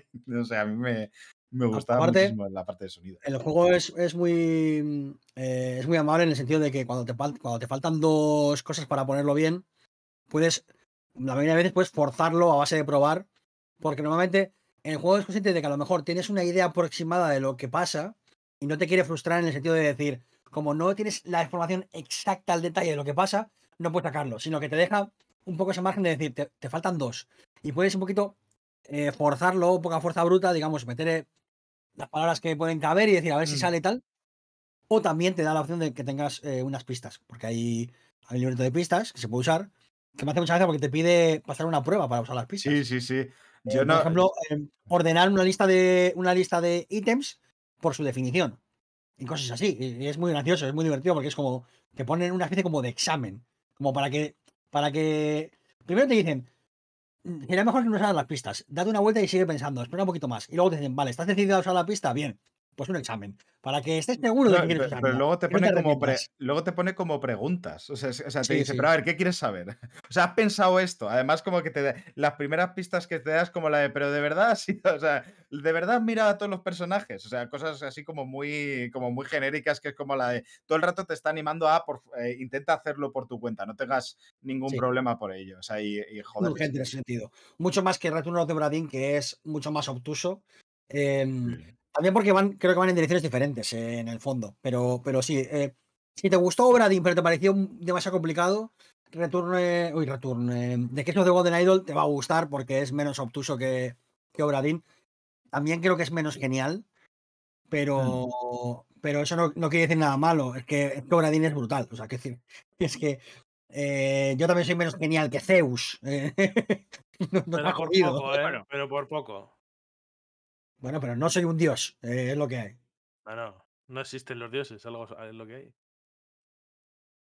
Em, pero bueno, yo eh, realmente con The Case of the Golden Idol la... Es, es cierto, o sea, es- creo que has dado ahí en el clavo porque... Pero creo que no necesita ser tan genial. O sea, me gusta que sea una imitación, pero sin... Bueno, más que una imitación, una inspiración de decir, oye, es que esto está muy guapo, vamos a expandirlo, pero vamos a hacerlo de una forma más amable, más contenida, eh, en 2D, que es lo que se nos da bien, con estas cosas. O sea, me gusta que, que- que desde estudios indies ya no solamente se digan, vamos a hacer el.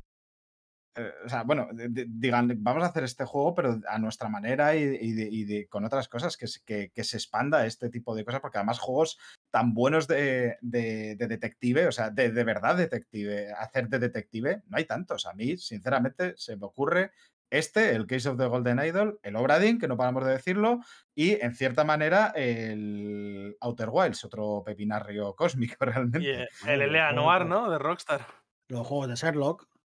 No, pero quiero decir, eh, bueno, no lo sé porque no los he jugado. O sea, yo los que he jugado, ahora mismo, que por eso digo los que se me ocurre, son, eh, pero que tampoco hay tantos. O sea, a lo que me refiero es que te hagan sentir de verdad como verdadero eh, detective. que la, que la detectivación la hagas tú en tu cabeza y no te la haga el juego, porque muchas veces es un poco eso, o sea, no es la vista detective, no es ser detective, o sea, lo siento, es, es- el personaje es el el juego es el detective, pero tú no. Eso es lo que te quiero decir. De los del Sherlock Holmes yo lo recuerdo que sí que tenía una parte, lo que pasa que me suena que en el Sherlock Holmes tú podías decidir esta persona es culpable y podía no serlo y te dejaba seguir con el tema, no te obligaba a encontrar la persona que lo hizo exactamente. Me suena del que jugué hace ya unos años. En Play No, 3. pues ahora, ahora tengo ganas de probarlo porque realmente no lo estaría yo en la. en O sea, la me suena que es como que tiene- tienes que ir, vas a escenarios, investigas un poquito y encuentras pistas y tal, pero en función de lo mucho que investigues y de lo que preguntes, igual te, te va tirando hacia un lado que no es el correcto porque no has investigado del todo. Me suena, pero te estoy diciendo, del creo que es el Crimes and Punishments, que salió en Play 3 hace ya bastante. No sé los últimos si habrán seguido ese tipo de trayectoria.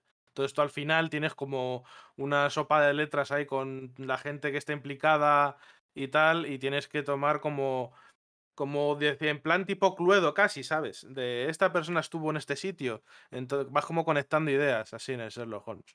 de Lo que me recuerdo yo. Esto es un tema que todos los juegos de investigación se basan en el Cluedo, ¿eh? es una cosa loquísima. Eh, es que no hay, no hay otra forma, o sea, quiero decir, es de lo que hay. Nos, nos ha nos ha pasado esto y ya está, y es lo que hay. Porque literalmente Retorno de Obradín es un Cluedo enorme eh, en, el que el, en el que si hay alguien jugando, eh, moviendo los hilos, te está jodiendo constantemente. Bueno, yo, yo te digo, el, se me ocurre el ejemplo el que he puesto el Outer Wilds, por ejemplo, no es Cluedo, per se. O sea, y es de investigación y es de esto. Pero bueno, eh, porque tiene más cosas ahí. O sea, igual no es el mejor de los ejemplos, pero bueno. Claro. Pero sí hay investigaciones, sí hay detective. La detectivación que haces ahí va por otros derroteros. y- Pero Al final. jugar que- a Outer Wilds, lo único que quiero decir.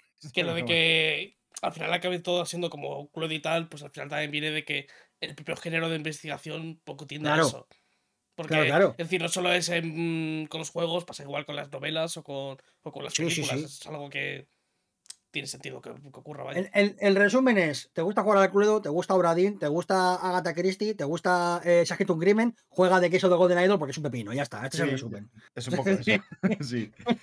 Así que luego, el, el arte, el arte del juego me parece que es súper chulo. hostia. Sí, sí, Eh, es verdad que tiende al feísmo, tiende al, tiende al feísmo, Sí, en las caras Pero sobre pare- todo. pero me parece increíblemente bonito. Sí. Me parece una cosa de locos. Pero luego, por ejemplo, los objetos sí que son bastante bonitos. O sea, es como que las caras de la peña, eh, además, como que lo intenta bastante de decir, oye, Sí. quiero que sean feas porque además reflejan bastante, creo que también transmiten mucho de que tú dices, uy, esta, esta persona parece sospechosa. Y juega con eso, de, a decir, ah, si es sospechoso, será este el asesino. Yo "Pues con, todo no", esto de, de los juegos de, de detective y tal, siempre me acuerdo del L.A. Noir y las caras que ponían los- la gente cuando les interrogabas. En plan, ¿está mintiendo? Y empezaba con los ojos así para los lados. No, no, mintiendo yo. Ah, una cosa de la nueva, ¿eh? Sí, sí. Ah, o sea, es que no sé, la, la gente no se acuerda, pero los, tra- los trailers que sacaba Rockstar antes del lanzamiento del juego, que era un montón de trailers basados en esto, y ¡buah! Tenemos una tecnología para grabar las caras espectacular. Que, que era verdad, y fue de hecho una de las cosas que hundió al estudio que hizo el anual porque era demasiado cara la tecnología. Mm. Los videojuegos, ¿no? Una, son una cosa, desde luego. Pero bueno, eh, vamos a pasar a otro videojuego, este pequeñito, que es de la buena gente de, de The Construct Team, que lo ha jugado Kerko, lo he jugado. No solo, no solo de The Construct Team, porque es una colaboración entre The Construct Team y Selkie Harbour. No vamos a quitarle eh, mérito a nadie en esta casa, eh, y menos a gente tan guapa. Eh, pero sí, hemos jugado a Sunset Shift, un videojuego que está gratis en itch.io, en itch.io, o como lo queráis decir. eh, que está gratis. Si buscáis Sunset Shift y vais a itch.io, os lo podéis bajar gratis. Es un juego que dura una hora, dos si eres como yo. Em, pero, más o menos dura. Pero más o menos lo dura una jugaste hora. con The Constructive en el chat, que eso no lo puede decir cualquiera. Ese fue el mayor honor que me pudieron hacer, que es que yo lo jugué con gente de Selkie Harbour y de Constructive en el chat en directo. Y fue increíble porque, porque son la gente más bonita. Y bueno, Sunset Shift es un jueguito muy pequeño. eh, ya digo, dura una hora, dos como mucho si te lías un poquito. eh, y en el que básicamente tú eres tú. Tu personaje eres tú. es lo más jodido que te puede pasar en, la- en los videojuegos, es eso. Porque mira de que pronto un juego de repente- terror, ¿eh? Más que Silent Hill. Claro, claro, de repente un juego existencialista, tú eres tú, cagaste. Pero tú eres tú. eh, y un día te encuentras con un señor que se llama Demont, em, que por lo que sea tiene bastante dinero. Y tú estás un poco en, en la B, ¿no? Porque tú eres tú, y entonces eres pobre, es lo que hay. Hasta ahí Eh, mi jugando, está- estás jugando un juego indie gratuito de itch.io. Claro que eres pobre, por supuesto. Eh, entonces, Demont te dice, oye, mira, mi papá tiene una isla privada. Eh, ¿Qué te parece si vienes y trabajas en plan dos días a la semana, eh, un par de horas manejando un camión de la basura y te pago una suma de dinero que flipas? Y entonces tú, que eres tú, y dices, no tengo dinero, dices, guapo. Y aquí empieza la movida. No vamos a desvelar más de, de lo que pasa durante estos veranos, porque es algo que tenéis que descubrir em, jugando al juego, pero el jueguito es básicamente eh, un sueño de Jordi de Paco, que un día soñó con hacer un videojuego de recoger basura y dijo, ¿y si lo hacemos? Y básicamente manejas un camión en un, en un turno al atardecer, en una isla privada, con así un toque así un poquito mediterráneo, básicamente recogiendo la basura. Pero te das cuenta rápidamente de que hay algo un poco raro. Y es que eh, por la radio, eh, Demont te dice, eh, ah, no tenemos ningún sitio donde tirar la basura, entonces tíralo donde puedas. No lo tires en la carretera ni cerca de ninguna zona de, de casas, pero tíralo por donde puedas. Y evidentemente las consecuencias de esto, pues eh, se va viendo a la larga. No voy a desvelar más, de lo que pasa ni nada de eso, pero es, es, es gracioso cómo vas viendo todo desarrollarse y gracioso en el, en el sentido eh, casi un poco eh, eh, it's funny, ¿no? Del inglés. Es, es- divertido, pero también es un poquito raro. Y lo, lo guay de este juego, que es un juego muy chiquitito, es cómo se articula. Porque mecánicamente no tiene gran cosa. simplemente manejas un camión que, por cierto, está adaptado para todo tipo de personas. O sea que si tú eres tú y tú no tienes piernas, por ejemplo, lo puedes jugar porque este juego, eh, en este juego, este camión está adaptado a tus necesidades físicas. Nadie se queda, se queda fuera de conducir el camión. Un detalle que me parece precioso y que me, y que me alegró mucho cuando lo leí, eh, que es una frase tan sencilla eh, como el camión está adaptado a cualquier persona, da igual cómo sea tu cuerpo, no pasa nada. Midas más, midas menos, peses más, peses menos, tengas más o menos extremidades, da igual, puedes conducir este camión siempre. Eh, y mecánicamente no tiene mucho, básicamente es conducir un camión, em, coger la carga, que es básicamente aparcando al lado de los contenedores, eh, y descargar la carga. No tiene más. Pero, ¿cómo se articula em, toda, la, historia, toda la trama? Es, e- está muy bueno porque va, eh, eh, para mí corren como dos vías paralelas. Una es qué pasa con la isla y otra es qué pasa contigo. Y ambos caminos son paralelos, pero a veces tienden a cruzarse. Y lo que parece muy bueno no es tan bueno y lo que parece muy malo a lo mejor es peor. Entonces, es increíble cómo The Construct Team y cómo Selkie Harbour con un juego de una horita, con un juego que literalmente dice no tenemos ninguna moraleja, consigue hacerte pararte un momento a pensar y consigue inquietarte por momentos em, con un juego en el que conduces un camión, tiras la basura y luego hay un puñado de frases. Porque realmente si reducimos a la mínima expresión esto, siendo un poquito revolucionistas, eh, eh, Sunset Shift es literalmente un juego en el que conduces un camión, tiras la basura y te ponen cuatro frases. Y solo con eso, eh, estos dos equipos son capaces de em, hacer un juego que te coja un momento del pechito y te diga, párate un momento a pensar. Hay momentos en los que cuando ves qué pasa con la basura que has tirado, eh, te paras a pensar. Cuando ves eh, las consecuencias de tus actos, te paras a pensar. Cuando ves eh, cómo avanza la historia de tu relación con Demont, te paras a pensar. Cuando acaba el juego, te paras a pensar. Y esto lo hacen en un espacio de una hora con un juego mecánicamente muy, muy sencillo, que no muy simple. Cuidado, porque es sencillo, pero no es necesariamente simple. Me parece un acierto increíble, me parece que es una cosa maravillosa. Y lo que demuestra es eh, que esta gente sabe hacer las cosas muy bien. Sí, porque eh, o sea, ahí hay, hay- hay una cosita que es que es eh, un detallito y es, por ejemplo, eso, dónde te deja tirar la basura, que también es, o sea, ahí es- te está diciendo cosas con esa, con esa gilipollez realmente, es como la de, no, y el por qué te dejan en unos sitios y en otros no. Y y tú lo piensas, además, el cómo está hecha la isla para que tengas más facilidad de tirarlos en ciertos sitios.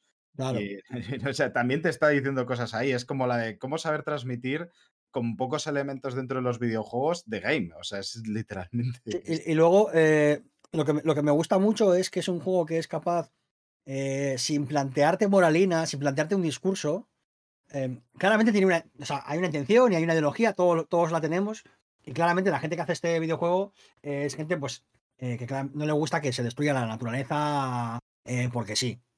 Como a la mayoría de la gente no le gusta. La- Solamente le gustan los villanos que son feos, obviamente, ¿no? Eh, pero evitando completamente cualquier tipo de discurso moralista, cualquier tipo de. En general, cualquier tipo de discurso, es capaz de, de hacerte pensar un momento, y creo que eso es una virtud tremenda, tanto del gameplay, como de la narrativa, em, como, de, como de incluso de la presentación gráfica. O sea, creo que está muy bien conjuntado todo en un tiempo tan pequeño como es una hora, que hay juegos que en una hora ni siquiera despegan, ni siquiera empiezan a jugar prácticamente. Y este juego en una hora es capaz de. Y, y de- juegos que en 30 igual no te han dicho nada. Claro. Ya te digo, y es un juego que juegos se- está hasta bien el tutorial, te quiero decir. En una Es que yo no, no quiero desvelar nada, pero el- en el final, lo que, lo que, las líneas de texto finales están muy alejadas de lo que cualquier juego haría en ese sentido. Porque cualquier juego te diría, esto es lo que pasa cuando tal, esto es lo que pasa cuando cual, mira, lo- mira a dónde han llevado tus acciones y no hace esto en absoluto. No le hace falta. Lleva todo el rato presentándote estas cosas. Y me encanta que em, me deja muy clara la relación que hay entre, entre obra, autor y espectador. Y es que Mm. eh, el autor, en este caso los autores, vuelcan en la obra lo que, lo que crean necesario y justo, incluso muchas veces más de lo que querían, pero luego hay, una- hay un salto entre la obra y el espectador que es insalvable. Porque el espectador no puede saber la intención del autor. Puede hacer una lectura a través de lo que conozca, de la obra, del contexto, del autor, pero siempre va a ser su lectura. Siempre hay una distancia. Jamás puedes ver lo que el autor ha querido hacer. Puedes interpretarlo. Y me encanta porque este juego demuestra por completo que, por mucho que tú no hagas un discurso claro de decir eh, esto es lo que pasa cuando tal, esto es lo que pasa cuando cual, claramente la persona que juega este juego recibe un mensaje simplemente por las cosas que pasan en el juego. Y me parece que eso es maravilloso porque es buen diseño. Ya está. Buen diseño en una puta hora de juego. Es que es increíble. Es que esta gente lo hace todo bien. y es una maravilla. Y ya te digo que, que además jugarlo con, con gente que ha hecho el juego en, en, en el chat mientras hacía directo fue una cosa maravillosa porque, claro, te pueden además contar eh, eh, interioridades ¿no? del juego y tal. Pero ya te digo que me parece una locura el hecho de eh, cuando dejas una- la primera vez la basura y vuelves a pasar por esa zona y ves lo que ha pasado, no te está diciendo nada. El juego ni siquiera te, no te dice nada. No te hace un discurso, no te dice está bien, está mal. Simplemente dice esto es lo que hay. Es que a, mí me gusta mucho precisamente eso, porque eh, ni siquiera, o sea, tampoco es que te lo muestre, porque, no es, o sea, porque la cosa es que lo puedes ver, pero la cuestión es si, si tú prestas atención a esas cosas o no. O sea, es, es como la de las cosas están ocurriendo, ocurren una serie de cosas y es cosa tuya si les das relevancia o no. El juego no te está diciendo, oye, mira esto, oye, mira, mira el mensaje importante que tengo que decirte. Es la de, están ocurriendo cosas y tú le prestas atención o no. Como en la puta vida real, en cierta manera. O sea, es un poco la Claro. de. Pero bueno, sobre todo me, que me parece más potente en ese lo que digo es que al final el juego no intenta, no intenta ni culpabilizarte, ni hacerte responsable, ni hacerte, ni hacerte un héroe, ni nada, de nada. Sucede y ya está, como sucede en la vida. Así es como sucede la vida. La vida sucede y tú estás ahí haciendo lo que puedes. Pues esto es lo mismo. Y, y es increíble porque, porque ya te digo que es que, que es que conseguir algo tan guay con simplemente un puto camión de basura y una hora de juego me parece que es una cosa pues absolutamente de locos. De, de, de Constructing ya sabíamos eh, lo que había, que son muy buenos y son muy buenas. Y narrando son increíbles. Eh, Gráficamente el juego, por cierto, no, no quería decirlo, pero es que es mola muchísimo la música, es in- guapísima, Sí. acompaña La- muy bien. Y el- el- la tonalidad, el como marido, bueno, sí. La, la música de la música de Fingerspeed, una vez más, eh, tremendo banger, eh, como siempre, porque, porque es increíble. Y ya te digo, es que, es que son todos. la pandemia hacía director de música y madre mía. Sí, eran increíbles. Porque es, porque es una crack. Y ya te digo, pero es que son todos muy buenos. Eh, es, que, es que de verdad que, que- que esto es gratis. Que esta hora de juego que te llevas es gratis. Ya, a mí me Y lo flipa, pasas- eh, realmente. Y te lo pasas guay. Es que ya te digo que es que a cualquiera que le digas es un juego de recoger basura te dice, eh. Pero es que no sé cómo explicarlo porque es un juego de recoger basura, pero a la vez es más que eso, pero a la vez no es más que eso. Entonces es, es muy no, complicado de es- explicar. literalmente, literalmente es, no es más que eso, pero si quieres es más que eso. Claro. Es que es eso. Entonces es genial. de- Dedicarle una horita, una horita y media, que es lo que dura, de verdad. Está gratis en itch.io. Eh, y seguid a Selke Harbour en Twitter, seguid a eh, The Construct Team en Twitter, comprarle sus jueguitos y darles apoyos. Y cuando juguéis eh, eh, Sunset Shift, vais y les decís eh, eh, una cosita bonita, si os ha gustado el juego. Si no os ha gustado, os calláis la boca y vais a vuestra casa y eh, merendáis y os relajáis. Eso, eso como consejo de vida en general. O sea, si Sí. veis algo que no os gusta, no hace falta que le digáis a la persona, es una sea, puta mierda. Si- Te si- vas no, a tu casa y ya está. Yo voy a decir una cosa, es que si la, la- si la crítica no tiene, no, no tiene la solución, igual te la puedes callar. O sea, es un poco como ¿no? que hay veces que la peña critica por criticar y no puede ser. Pero bueno, que es que este juego es increíble y pensar que podéis jugarlo como casi tres veces mientras escuchéis este podcast. Efectivamente, Este programa. efectivamente. Pero no lo hagáis. Jugad el juego Como, bien. como tranquilos. jugadlo bien, curiosidad, jugadlo bien. mientras estaba Kerk eh, hablando antes eh, durante en su directo, pero no sé por qué me entró que se llamaba Sunset Seat, como era de recoger basura, pues no, No. sé.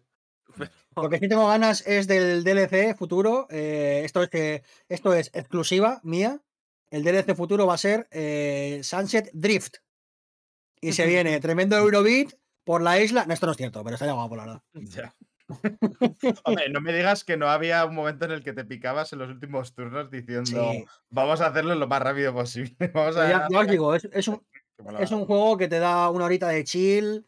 eh, no te va a agobiar, no hay objetivos por tiempo, no hay puntuaciones, no hay nada. Simplemente es recoger la basura y disfrutar de la historia, disfrutar de, de- de- de la historia de tu personaje que eres tú y tu relación con la, i- con la isla, con Demont y con, y con la vida.